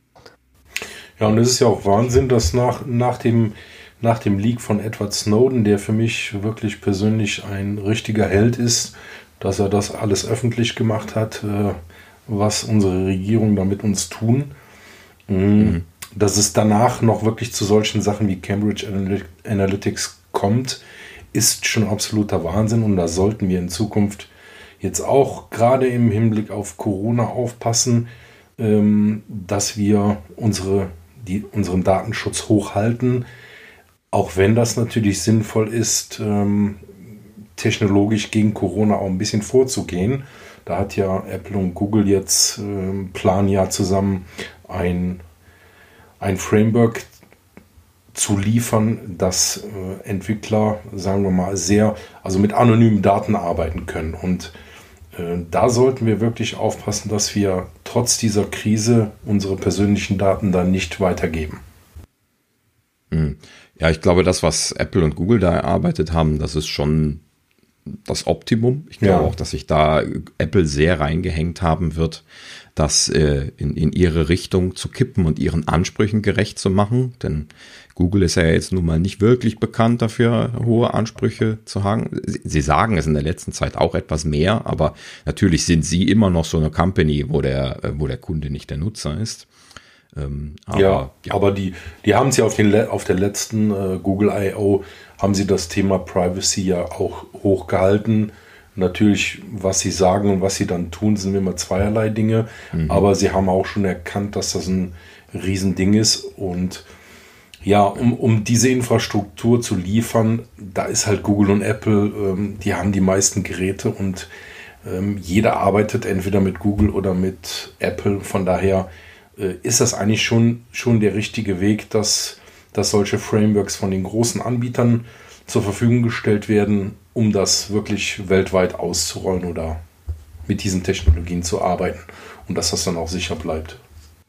Ja, genau. Also es ist äh, äh zur Google I.O. muss ich äh, muss ich sagen, da mussten aber selbst die Google-Fans ein bisschen, äh, da, da, trat ein bisschen Gelächter auf, als sie ja, Privacy angesprochen haben äh, weil selbst denen klar ist, äh, dass es, es, es verstößt ja im Grunde gegen Googles Firmenkonzept, wenn man es genau nimmt. Ne? Und mhm. ähm, sie machen das im, im, im Falle der, der Corona-Krise natürlich auch, um, weil ihnen selbst klar ist, dass es ihnen nichts hilft, wenn, wenn sie dagegen arbeiten, beziehungsweise wenn die Leute reihenweise krank werden. Das gibt immer schlechte Publicity, wenn sie da nicht mitarbeiten wollen. Und wenn ein Unternehmen wie Apple davor preschen würde und sie machen da nicht mit, das, das wäre dann auch schlecht. Zumal beide Unternehmen wissen, wir müssen zusammenarbeiten, unsere Systeme müssen miteinander kommunizieren, sonst macht das ja alles keinen Sinn. Und das, äh, deswegen finde ich es gut, dass sie das machen. Ich finde aber auch ganz wichtig hervorzuheben, äh, dass diese, äh, diese, diese staatliche Tracking-App, die, die jetzt so groß und heiß diskutiert wird, mit extremer Skepsis zu sehen ist, sollte sie nicht dieses Framework verwenden. Denn ähm, ja. vergessen wir nicht, dass wir da ein komplettes Bewegungsprofil veröffentlichen im Grunde. Es wird darüber getrackt, mit wem du dich wie lange, wann triffst. Und sollten diese Daten nicht ordentlich behandelt werden, nicht ordnungsgemäß gelöscht werden, nicht ordnungsgemäß ähm, äh, anonymisiert werden, dann hat unser Staat ein komplettes Bewegungsprofil von uns. Und das äh, völlig for free, nur weil sie uns Angst und Panik gemacht haben und uns glauben lassen wollen, dass das jetzt der, das Allheilmittel ist. Das äh, wird es nämlich nicht sein. Also nur eine Tracking-App alleine reicht nicht. Es reicht auch, es muss auch noch der gesunde Menschenverstand da sein, um gegen Corona zu kämpfen. Und es sollte auch nicht der Preis sein, ein komplettes GPS-Bewegungsprofil aller Bürger zu erstellen. Ähm, auch wenn sie das natürlich offiziell nie sagen würden, aber wir wissen alle, was inoffiziell die Geheimdienste machen und bin mir ziemlich sicher, die NSA wäre sauglücklich, wenn sie, wenn sie an solche Daten kommen würden. Und wir wissen alle, wenn sie das mhm. wollen, kommen sie auch da dran. Und genau deswegen ja. sollte man das mit einem gesunden Abstand sehen. Und ich persönlich, sollten Sie nicht das Apple Google Framework verwenden, würde sie auch nicht installieren. Das würde mir nicht passieren. Ja, beziehungsweise dann nochmal genauer anschauen wollen. Aber so äh, ohne Kritik äh, installieren und nutzen würde ich das auf keinen Fall. Ja, aber das, das Tolle an dieser ganzen Kooperation, ich finde es ja super, hätten wir uns eigentlich in der Vergangenheit so nicht vorstellen können, dass Google und Apple da zusammenarbeiten. Das Tolle an dieser ganzen Corona-Krise ist, dass die mhm. Zusammenarbeit zwischen den Menschen, Unternehmen und einfach weltweit jetzt in eine andere Richtung läuft, eigentlich in die Richtung, die sinnvoll ist, weil wir haben ja nicht nur Corona, wir haben ja noch andere Probleme. Ähm, vielleicht ist das eine Chance, dass wir wirklich, dass alle zusammenarbeiten, um solche Probleme grundsätzlich zusammenzulösen und ja, die Technologie da auch einsetzen, um Vorteile zu haben gegen diesen Kampf. Genau. Ja, macht ein kleines bisschen Hoffnung. Vielleicht können wir das heute äh, in der Zukunft ein bisschen häufiger mal irgendwo sehen. Ja, also ich finde halt, dass solche Zusammenschlüsse in solchen Extremsituationen gut sind, wichtig sind und auch gut, dass die Unternehmen das machen von beiden Seiten, also von Apple sowie Google. Äh, es ist wichtig, wenn die nicht zusammenarbeiten, macht das Ganze gar keinen Sinn. Das finde ich zeigt was, zeigt was. Erstaunlicherweise gibt es ja auch diesen Zusammenschluss für, für Hausautomatisierung, wo auch unter anderem Google und Apple zusammen sind, drinnen, natürlich noch mit vielen anderen großen. Aber auch das hatte mich damals schon gewundert, dass es da äh, einen gemeinsamen Weg geben soll. Sehr vernünftig, sehr zur Freude am Ende des Konsumenten. Ähm, hm. Da bin ich auch mal gespannt, ja, was da am Ende rauskommt. Solche Gremien gibt es natürlich immer. Da ist es allerdings dann auch leichter zusammenzuarbeiten als jetzt irgendwie so, so äh, frei philosophisch. Äh, denn wenn man in einem Gremium ist, dann ist das ja kontextspezifisch und äh, da kann man halt eben dann in der Regel eigentlich immer eine vernünftige, objektiv beste Lösung erarbeiten und sich dann darauf einigen. Da hat, hat, hat das nicht mit den Grundpfeilern der entsprechenden Firmen zu tun und wie die letzten Endes ihr Geld verdienen und wie die Daten äh, gespeichert werden. Ähm, ja, aber es gibt halt eben viele Bereiche, wo das nicht so ist. Ja. ja. Ja, ansonsten äh, kam heute noch ganz kurz äh, eine etwas traurige Nachricht leider als Apple-Nutzer und zwar, dass die äh, Mail-App von iOS doch seit Jahren schon mittlerweile ein äh, Security-Bug hat, der es möglich macht, mhm. ähm, Code auszuführen und ähm, sich mhm. Dahingehend nur äußert, dass der Inhalt nicht geladen werden kann als Fehler. Was man auch nicht selten gesehen hat. Genau. Oh ja. Das hat aber, bevor da jetzt irgendwer Panik schiebt, das heißt nicht überall, wo jetzt stand, der Inhalt konnte nicht geladen werden, war auch ein, äh, war auch ein Hacker am Werk, geschweige denn ein, ein, ein, ein Staat, den ich da, der auch ganz klar da im Vordergrund steht. Also es ist eher, dass das große Geheimdienste solche Sicherheitslücken kaufen als irgendwelche kleinen bösen Hacker. Da sollte man immer die großen Regierungen als erster sehen. Das sind nämlich die, die die großen Finanzmittel haben und äh, solche ähm, ja, solche Sicherheitslücken kaufen auf dem Schwarzmarkt. Und ähm, Apple ist die bekannt. Sie haben sie auch schon gefixt in, in der nächsten Version, die noch als Beta verfügbar ist. Also in äh, 13.4.5 ist sie schon gefixt. Ähm, mhm. Trotzdem ärgerlich, trotzdem schlimm, aber wie bei allen Sachen ich habe da auch schon wieder riesen, natürlich den riesen Standard-Shitstorm über Apple gehört, äh, wie kacke das ja alles ist. Und äh, sie hätten ja so nachgelassen mit der Softwarequalität. Ähm, auch da, also ich sehe das ein bisschen anders. Ähm, natürlich ist das ein ärgerlicher Fehler, der soll nicht passieren. Softwarefehler passieren, aber stets und ständig in, äh, überall. Und jetzt ist, äh, soll mir erstmal eine, eine Firma zeigen, die das nicht hat also Softwarefehler, die Sicherheitslücken äh, beinhalten. Dies äh, und eine Firma zeigen, die das deutlich besser macht als Apple. Die, die gibt es jetzt erstmal so nicht, die das Privacy-Thema so vorantreiben, die Sicherheitslücken so ernst nehmen. Und ähm, da, da ist Apple für mich schon immer noch weit vorn, dass trotzdem immer mal welche gibt. Ja, sorry, das wird immer so sein dass mal was passiert. Mhm. Das liegt ja auch an der Komplexität ja, heutiger Software. Also man darf das ja auch immer nicht vergessen, wie komplex heutige Software ist und äh, dadurch entstehen halt auch mal Fehler. Und solange keiner diesen Fehler sieht, das darf man auch immer nicht vergessen, Ähm, für Leute, die keine Software entwickeln, es mag das ja manchmal. Also es ist ja nicht wie bei einem Motor, wo man dann schnell mal hört, äh, da läuft was schief oder da habe ich, ein, äh, hab ich eine Schraube vergessen, wo hinter ein Teil überbleibt, als blödes Beispiel jetzt, äh, sondern es ist, solange niemand diesen Fehler entdeckt, solange niemand deine App so bedient, äh, dass sie abstürzt, fällt dir dieser Fehler nicht auf. Und wenn er da ist, denkt man sich vielleicht, boah, wie konnte das denn passieren? Äh, aber so, solange es keiner macht, fällt es dir einfach nicht auf. Das siehst du einfach nicht. Das, das, da gibt es jetzt keine direkte Möglichkeit. Ja. Ja, gut. Umso besser, wenn sie es jetzt schnell fixen. Genau. Ähm, Bugs sind halt eben nicht zu vermeiden. Ähm, wollen wir hoffen, dass sie es dann auch entsprechend schnell ausrollen jetzt. Ja, auch da sieht man wieder, bitte immer die aktuellsten Versionen installieren. Also jetzt nicht die Betas, sondern sollte die 13.4.5 released werden. Ähm, immer wichtig, bitte die neuesten Updates immer zeitnah installieren. Die sind immer wichtig. Mhm. Genau, allein schon aus diesem Grund. Genau. Ja, und wo wir schon bei Betas sind, können wir direkt zur nächsten Beta kommen. iOS 14 Beta geistert ja scheinbar auch schon immer wieder so ein bisschen was in den Medien herum. Da scheint wohl der ein oder andere dann auch so ein bisschen Zugriff drauf zu haben.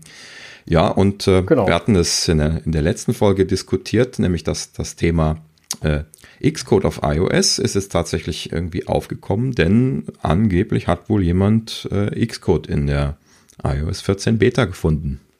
Ja, sehr geil. Also ähm, wenn, wenn dem wirklich so ist, also wenn es jetzt äh, tatsächlich Xcode ist, es wurde ja, ich nehme das jetzt mal schon mal voran, auch schon nur von Xcode Preview gesprochen.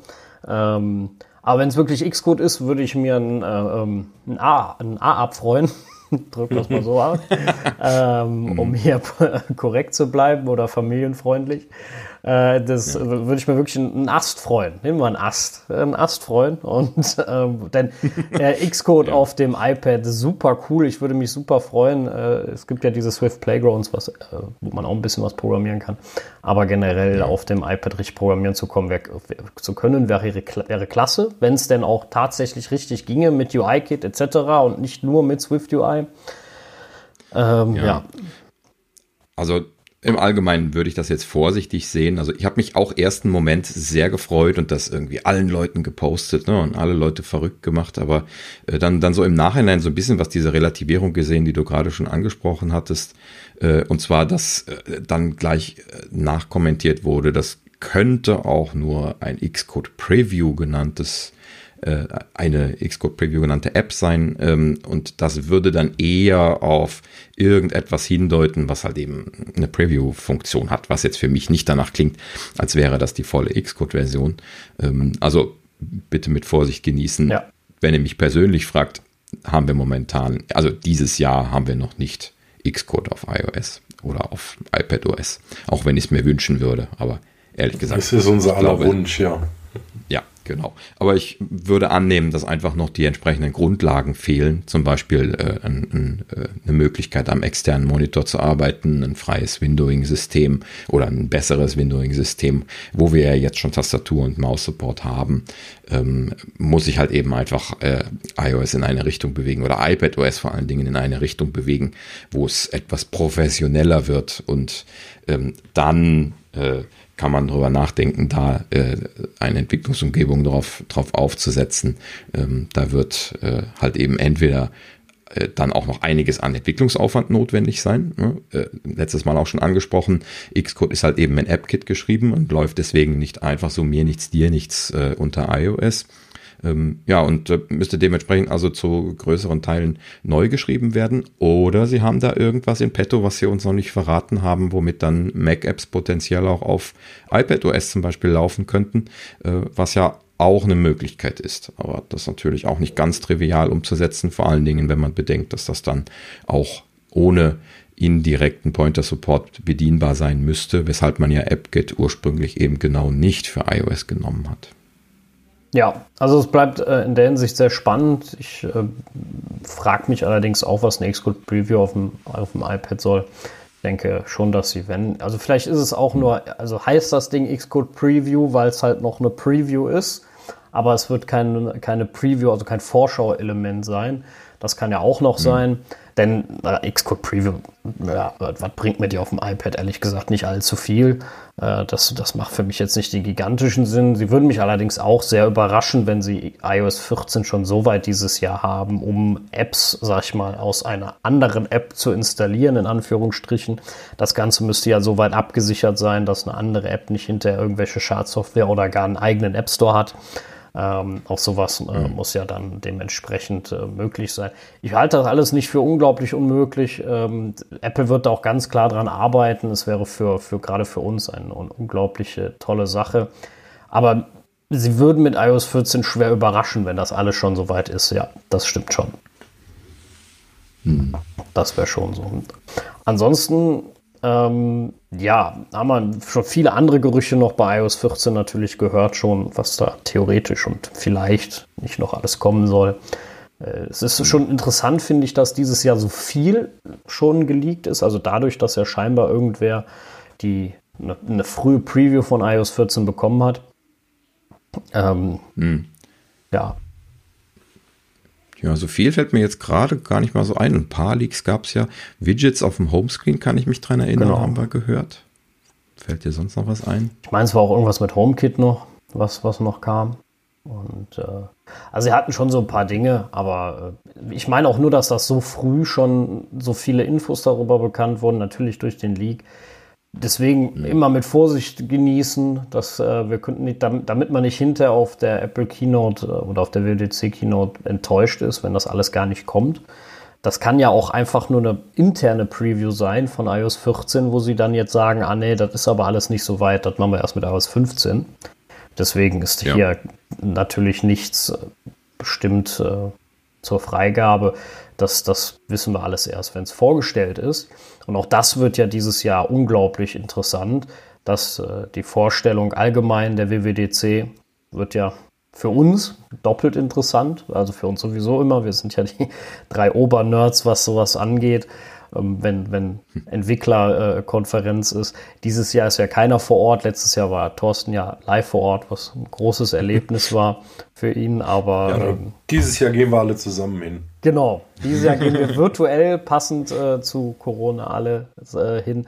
Ähm, dementsprechend hat, vermute ich mal, hat Apple den Test gefahren mit, äh, mit einem Testevent. Genau, das Testevent ist ja heute, hat ja heute stattgefunden. Apple hat eingeladen zu einem Webinar von Accessibility. Und ja, wir haben, wir haben, wir alle haben uns ja versucht anzumelden, wir drei. Leider waren wir etwas zu spät und kamen nicht mehr auf die Warteliste.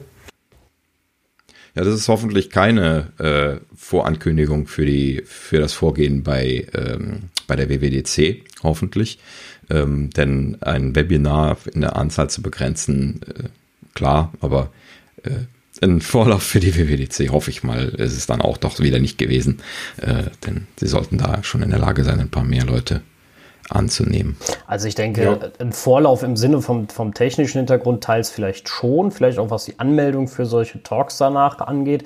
Ähm, ich denke, die, die, die Live-Session wirst du dir angucken können. Das konnte man ja die letzten Jahre eigentlich auch schon, äh, dass du live verfolgen konntest, wenn da irgendein Talk war. Das ist ja auch heutzutage nur wirklich gar kein Problem mehr, das an viele Leute zu senden.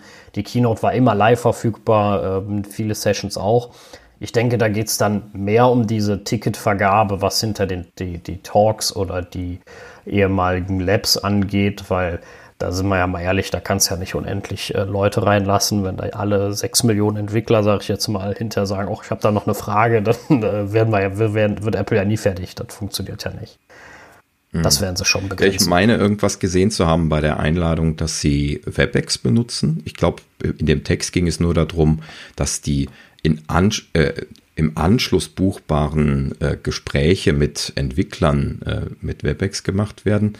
Ähm, das heißt natürlich nicht zwingend, dass sie das Ganze mit WebEx gemacht haben. Ähm, das würde für mich allerdings eher darauf hindeuten, dass sie, wenn sie jetzt insgesamt WebEx benutzt haben, wahrscheinlich das nicht eher für die WWDC so machen werden. Denn ich denke mal, dass das nicht skalieren wird. Ja, sie müssen, sie müssen sich aber trotzdem irgendein Ticketsystem einfallen lassen, wenn sie da diese ja. Labs aufmachen. Und ja, wir kennen ja Apple, irgendwas werden sie sich da schon einfallen lassen. Das ja, denke ich auch. Und das wird auch bestimmt massenfähig sein. Äh, für ja. die WWDC werden sie dann, sie hatten das ja auch schon angekündigt, alle registrierten Entwickler zulassen und dann können sie ja dann nicht irgendwie bei 100 Leuten immer zumachen, wenn man, wenn man zugucken möchte. Ja, also ich denke auch, dass sie das vernünftig verzahlt kriegen. Sie haben natürlich im Gegensatz zur echten WWDC, ja, doch nennen wir es mal echte WWDC oder zur herkömmlichen WWDC den Vorteil, dass sie kein Raumproblem haben. Die, sie mussten hm. ja sonst immer sehr mit Räumen planen und da hat dann immer einer aus dem Team was vorgestellt oder sie haben sich zu dritt abgewechselt beim Vorstellen. Aber du hast natürlich da eine ganz andere Begrenzung äh, als, als sonst. Und jetzt können sie natürlich auch sagen, okay, so und so viele Leute schaffen wir, weil das Team hat keine Ahnung, 15 Mitglieder von mir aus. Und dann können wir so und so viele Leute in der Regel abarbeiten. Und dann hast du von, keine Ahnung, wieder eine Session von zwei Minuten oder drei oder eine Anzahl Fragen. Irgendwie werden sie das deckeln, weil ansonsten artet sowas ja aus. Da kommst du ja nicht drum ja, Klar. Hm. Also wir werden ja definitiv berichten, das ist ja überhaupt keine Frage. Wenn ja. äh, wir werden dementsprechend ja, das können wir ja, denke ich mal, soweit schon ankündigen, eine Keynote-Folge haben. Ähm, es ist noch mhm. nicht definiert bei uns, wann wir die machen, ob wir uns eine, eine, einen Denktag lassen, wo wir dann nochmal darüber sprechen, erstmal zu dritt und äh, ein bisschen sacken lassen, was man da alles so hört, weil man hört unglaublich viel. Man muss sehr vieles nochmal nachlesen, um es richtig zu verstehen, um nicht hinter auch äh, Fake News zu verbreiten, wie man heutzutage so schön ja. sagt. Ähm, und äh, da denke ich mal, wird es nicht, nicht direkt nach der Keynote sein, aber äh, zeitnah wird es auf jeden Fall eine Sonderfolge ja, geben. Genau. Und das, da gibt es ja wahrscheinlich auch viel aufzuarbeiten. Vielleicht machen wir da auch zwei Folgen oder sowas. Genau, also wir werden eine Sonderfolge haben, auf jeden Fall. Wir werden eine, unsere reguläre Folge haben, die sowieso mhm. dann ist. Und sollte noch so viel Gesprächsbedarf sein, man darf auch nicht vergessen, ich glaube, sie haben jetzt nicht genau Zeit schon angekündigt, aber in der Regel geht die Keynote ja von Montag bis Freitag. Das heißt, es wäre eh nach unserem Release-Tag, würde ja noch mehr Info kommen. Und, ähm, die Konferenz meinst du? Genau, ne, wenn die dann bis freitags geht. Und dann äh, müssen wir ja auch gucken, dass man da muss, da muss ja dann auch nochmal was nachgearbeitet werden. Ja. Wobei sie natürlich auch dort ein bisschen dran drehen könnten. Sie müssen ja nicht zwingend eine Woche machen, bloß äh, weil sie ja ansonsten ein Venue für eine Woche gemietet haben. Ähm, potenziell könnten sie das ja auch etwas länger hinauszögern. Also da kann man im Allgemeinen mal gespannt sein, was sie sich einfallen lassen. Sie haben ja da schon äh, einen sehr, sehr interessiert aufhorchen lassen, ne? Ja, innovativ äh, äh, ne? online WWDC dieses Jahr. Natürlich mussten sie da was Innovatives draus machen. Ähm, aber ja, lassen wir mal abwarten, was rauskommt. Wird auf jeden Fall ein spannender äh, Sommer beziehungsweise Frühsommer. Ich glaube, Juni hatten sie geschrieben. Ne? Ja, in der ja. Regel war das ja mal Anfang Juni, ne? Hm. Ja, das wäre schön, wenn wir uns da auch wieder persönlich treffen könnten. Dann ähm, Hoffentlich. Dann wird das ein schönes Event, was wir drei zusammen machen können und haben sehr viel Spaß dabei. Das denke ich. Wir werden die Sachen aufbereiten und euch dann auch zur Verfügung stellen. Alles, was wir gesehen haben, was interessant sein könnte. Ja, also ich freue mich sehr drauf. Vielleicht sogar die ersten Eindrücke schon von den Betas. Sie werden ja in der Regel auch ziemlich zeitnah released. Und ich denke, ja. keiner von uns wird sich zurückhalten können, um, äh, um dann äh, wirklich bis zum offiziellen Release von iOS 14 zu warten. Das wird keiner schaffen, glaube ich nicht. Von daher äh, werden wir mit Sicherheit auch schon mal Eindrücke aus der Beta mitbringen können. Ja, genau. Ja, ansonsten gab es heute einen relativ äh, mittelmäßig, ja doch relativ interessanten äh, Post oder, äh, oder sagen wir mal eine Sau, die durchs Dorf gejagt wird wieder. Von wegen, mhm. das MacBook Pro wird langsam, wenn man links lädt. Ja, mhm. Also es, äh, Fang, fangen wir erstmal mit der Frage an. Äh, auf welcher Seite ladet ihr euer MacBook? links, weil ich es nicht anders kenne. In der Vergangenheit waren die Anschlüsse ja immer links und ich habe es genau so übernommen. Ja, es sei denn, es äh, passt von der Länge nicht, dann klar, dann äh, nutzt man natürlich direkt die andere Seite. Aber ja, du hast schon recht. Also man man nimmt erstmal die linke Seite. Ja, Sascha? Ja, ich lade auch, auch links. Ich, äh, also zu Hause, hier lade ich jetzt in der Tat links. Auf der Arbeit lade ich rechts, interessanterweise. Äh, in dem Falle, weil's, weil da die Steckdose auf der rechten Seite liegt. Hier auf der linken. Hm. Bei mir hat das jetzt gar nicht so den historischen Grund, weil ich weiß nicht, irgendwie ist das bei mir komischerweise nicht so äh, automatisiert drin, weil ich ja auch noch einen privaten MacBook habe, was den Magic 2 äh, Stecker hat. Äh, nee, doch, doch Magic 2 hieß er, ne? MagSafe 2, so. MagSafe. MagSafe ja. 2 äh, hat, aber irgendwie bei mir ist das gar nicht so automatisiert drin. Das hat jetzt, jetzt wirklich der äh, Position geschuldet von der Steckdose jeweils. Ich lade also auf beiden mhm. Seiten ähm, und ich muss jetzt auch sagen, ich habe bisher keinen Unterschied gemerkt.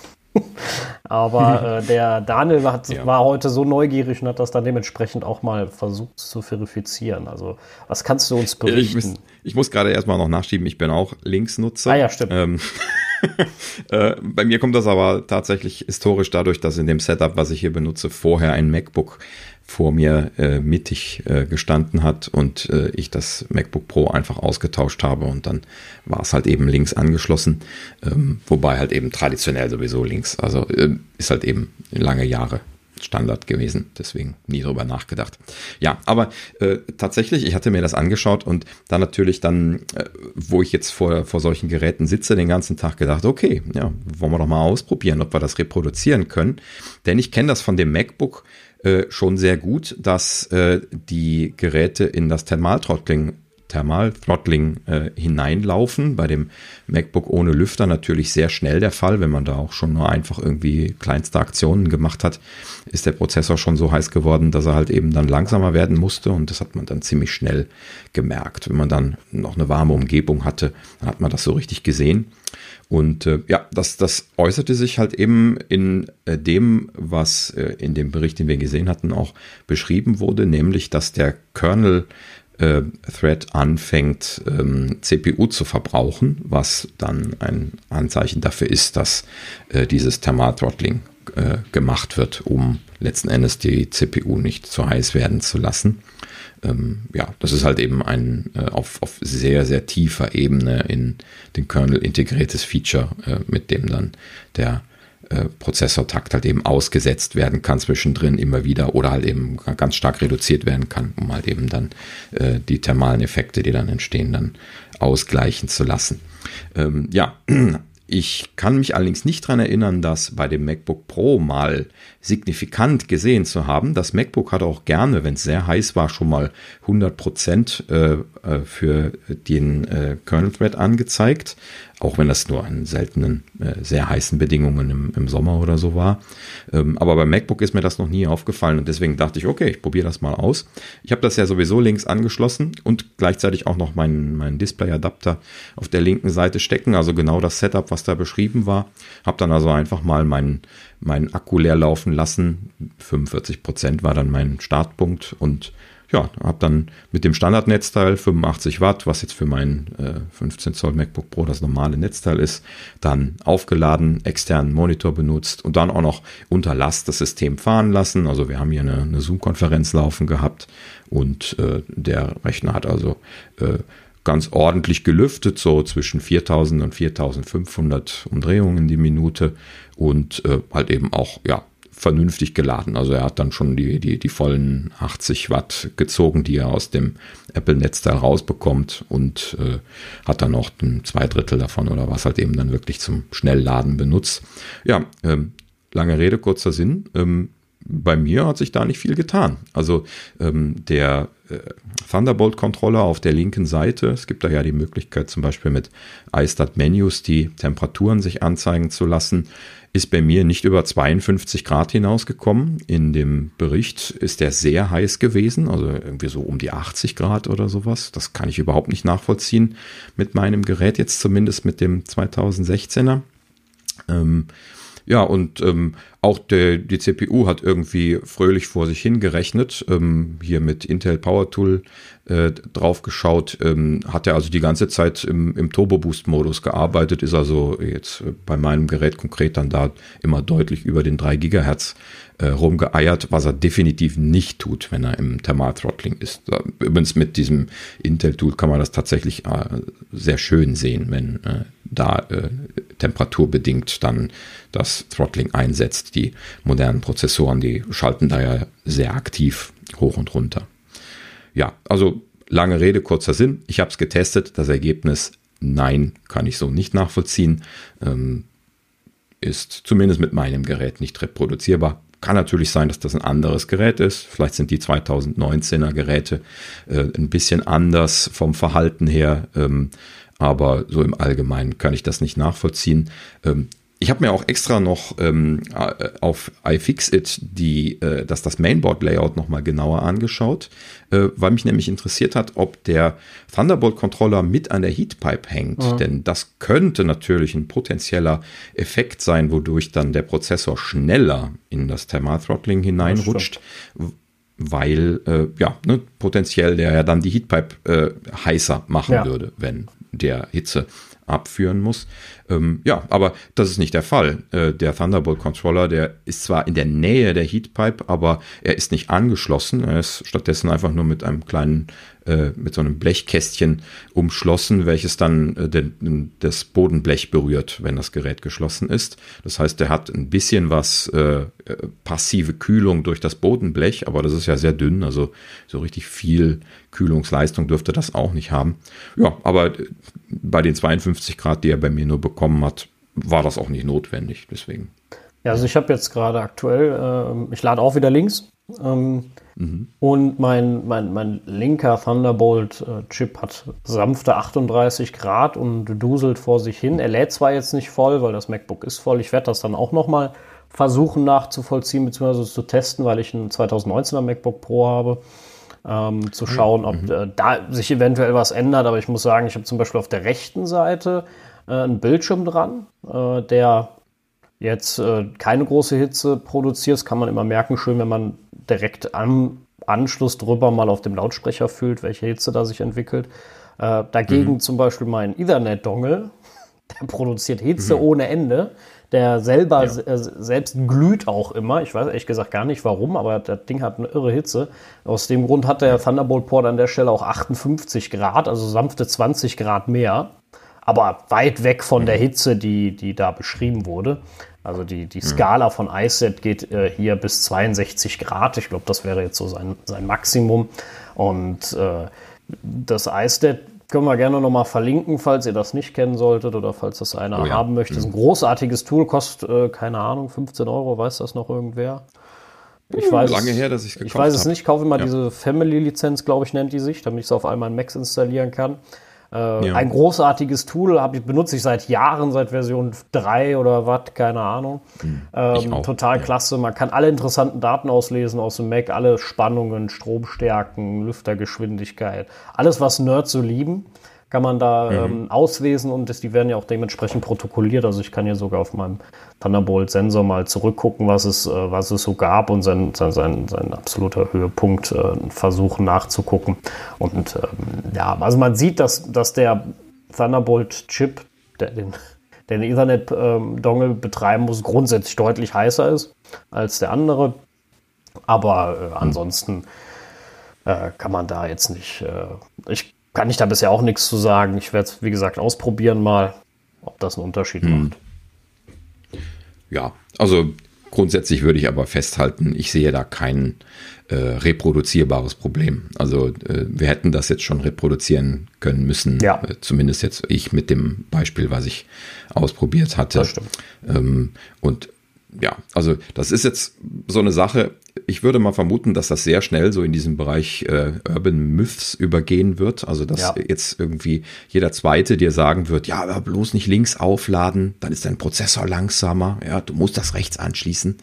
Ähm, ja, und deswegen wollte ich es unbedingt testen, genau. weil ich widerlege solche Sachen gerne. Ja, es entsteht ja auch dann schnell dieses, äh, ja, dieser, dieser Globuli-Effekt, sage ich jetzt mal, äh, dass, dass dann auch jeder sagt, ja, ich merke das auch. Ne? Also wenn ich das links lade, dann ruckelt's oder sowas. Äh, dabei könntest du jetzt messtechnisch dann sehen, das macht überhaupt gar keinen Unterschied.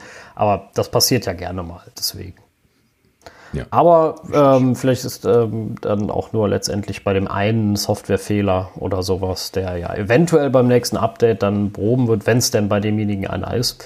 Ähm, man darf ja mal nicht vergessen, äh, da sind doch viele unterschiedliche Chips auch von Generation zu Generation von MacBooks, wo mal äh, in den Software-Updates dann kleinere Updates bei sind. Und ähm, ja. das nächste. Das kann natürlich auch ein Hardware-Problem sein. Das kann auch sein, das ähm, stimmt. Kann natürlich sein, dass der Thunderbolt-Controller nicht in Ordnung ist. Das stimmt. Und dass es dementsprechend irgendwie heiß wird oder dass es irgendwelche anderen. Also es gibt da sehr, sehr gibt. viele. Vielleicht einfach nur super verstaubt, das Gerät. Das ist auch manchmal so eine Sache, mhm. äh, wenn da jetzt mal auf der einen Seite mega viel Staub reinkam oder sonst irgendwas. Also es gibt da so viele Sachen. Es ist, scheint nicht reproduzierbar mhm. für jeden zu sein. Ich, das würde mich auch sehr wundern, äh, wenn da, äh, wenn das äh, der Tatsache entsprechen wird, weil, wie gesagt, ich glaube auch, es waren so zwischen 80 bis 100 Grad, die der Thunderbolt Controller da haben sollte. Äh, die, die, die mhm. hat meiner nie erreicht. Selbst wenn alle vier Ports belegt sind, einer lädt mit 85 Watt, drei Monitore dran äh, da war ich ganz mhm. weit davon weg. Und ähm, ja. deswegen, das, das halte ich auch für sehr weit hergeholt. Ähm, ja, aber für den Mac kommt ja trotzdem noch äh, was äh, irgendwann demnächst, was batterietechnisch interessant ist im nächsten Software-Update. Das 10.15.5 ist ja momentan in der Beta-Phase. Mhm. Und da kommt sowas ähnliches, wie wir es von iOS schon kennen. Ähm, so ein Batteriemanagement soll eingeführt genau. werden. Ja, Nutzt das denn einer von euch wenigstens auf iOS? Schon? ich würde ja gerne. also mein, mein iPhone Pro, äh, 11 Pro äh, lässt mich nicht. Also seit, seitdem ich das bekommen habe, habe ich nie diese Einblendung bekommen, dass er jetzt äh, mich am Managen ist.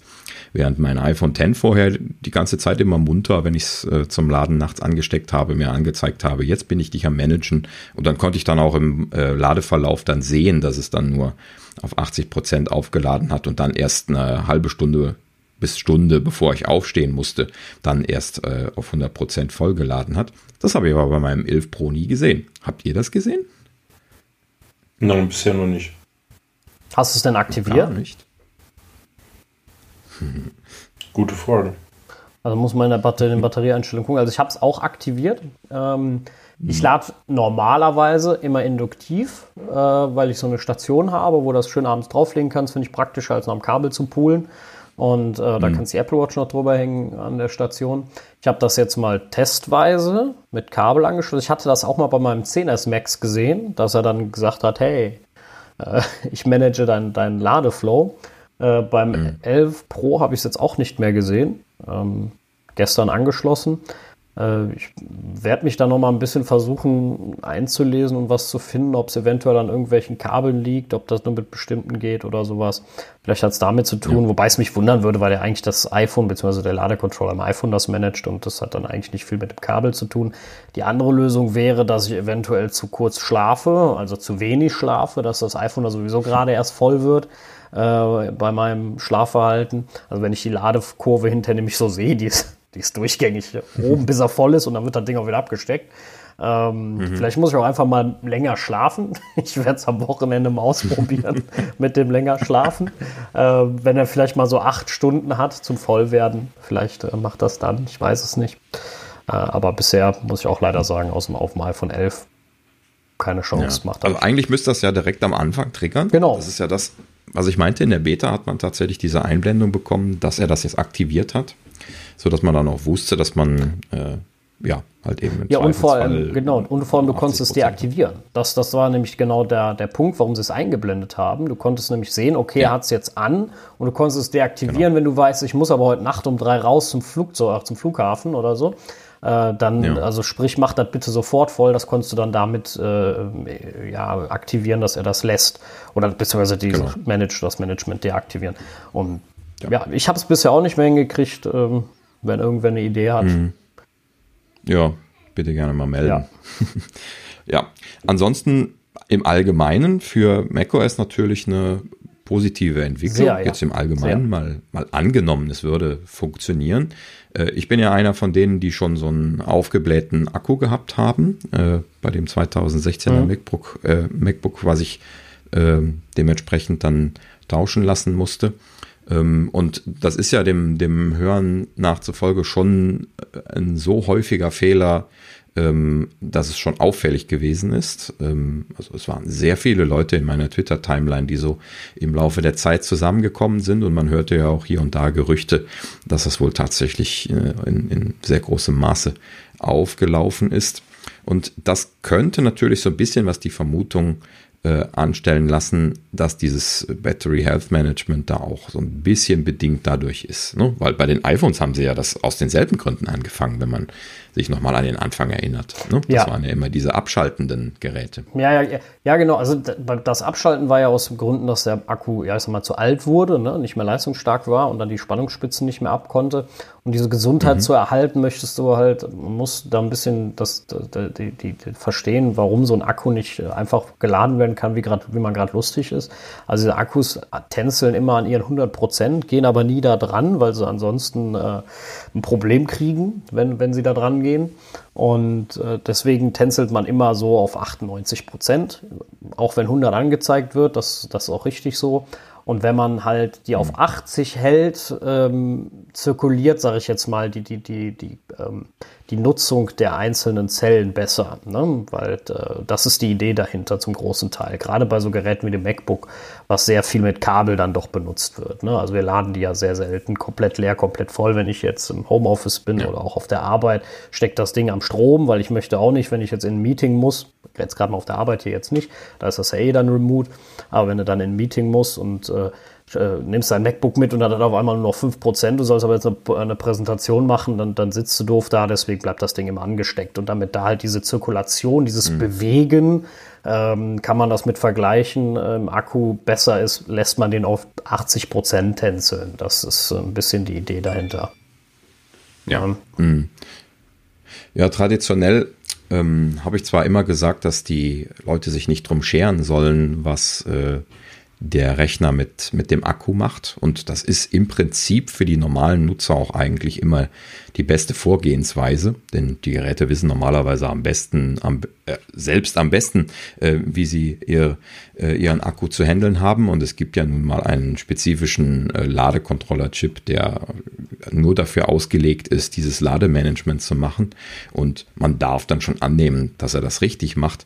Nichtsdestotrotz gibt es da Verbesserungspotenzial. Das wurde ja dann auch in der Vergangenheit jetzt kommuniziert, als sie das bei iOS eingeführt haben, dass halt eben äh, die, äh, man, man muss sich so einen so Akku wie so einen dicken Topf Chemie vorstellen. Ne? Wenn der wenn der Rand voll ist, dann äh, kann schneller mal was passieren, als wenn der nur 80 Prozent voll ist.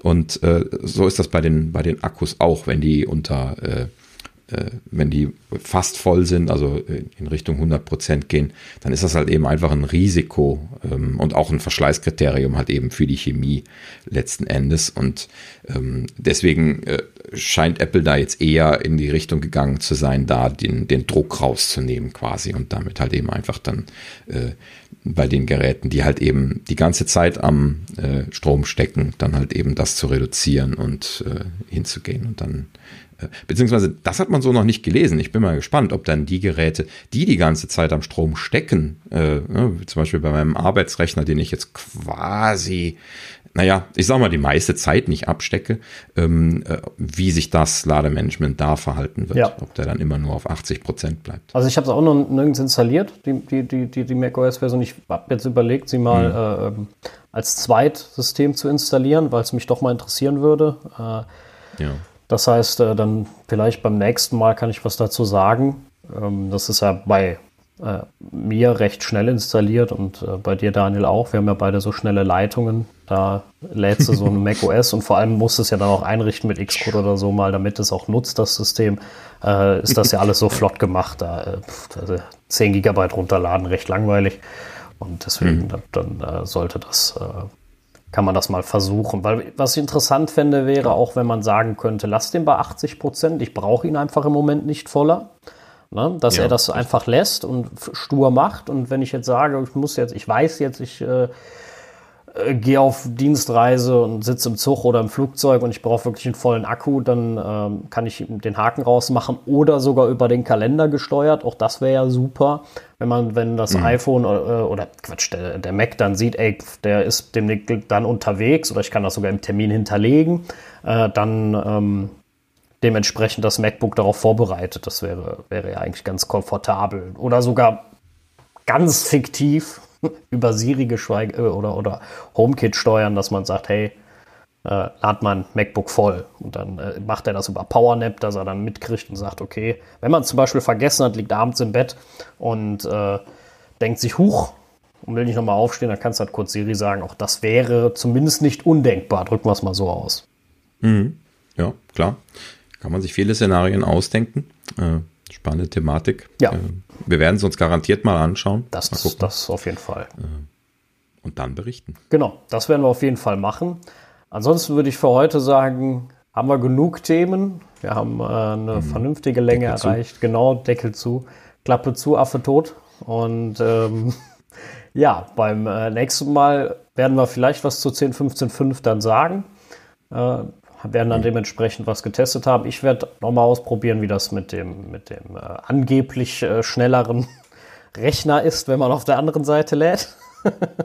ich bin gespannt, welche, äh, welche unergründeten Leistungen mein MacBook Pro noch hervorbringt. Ja.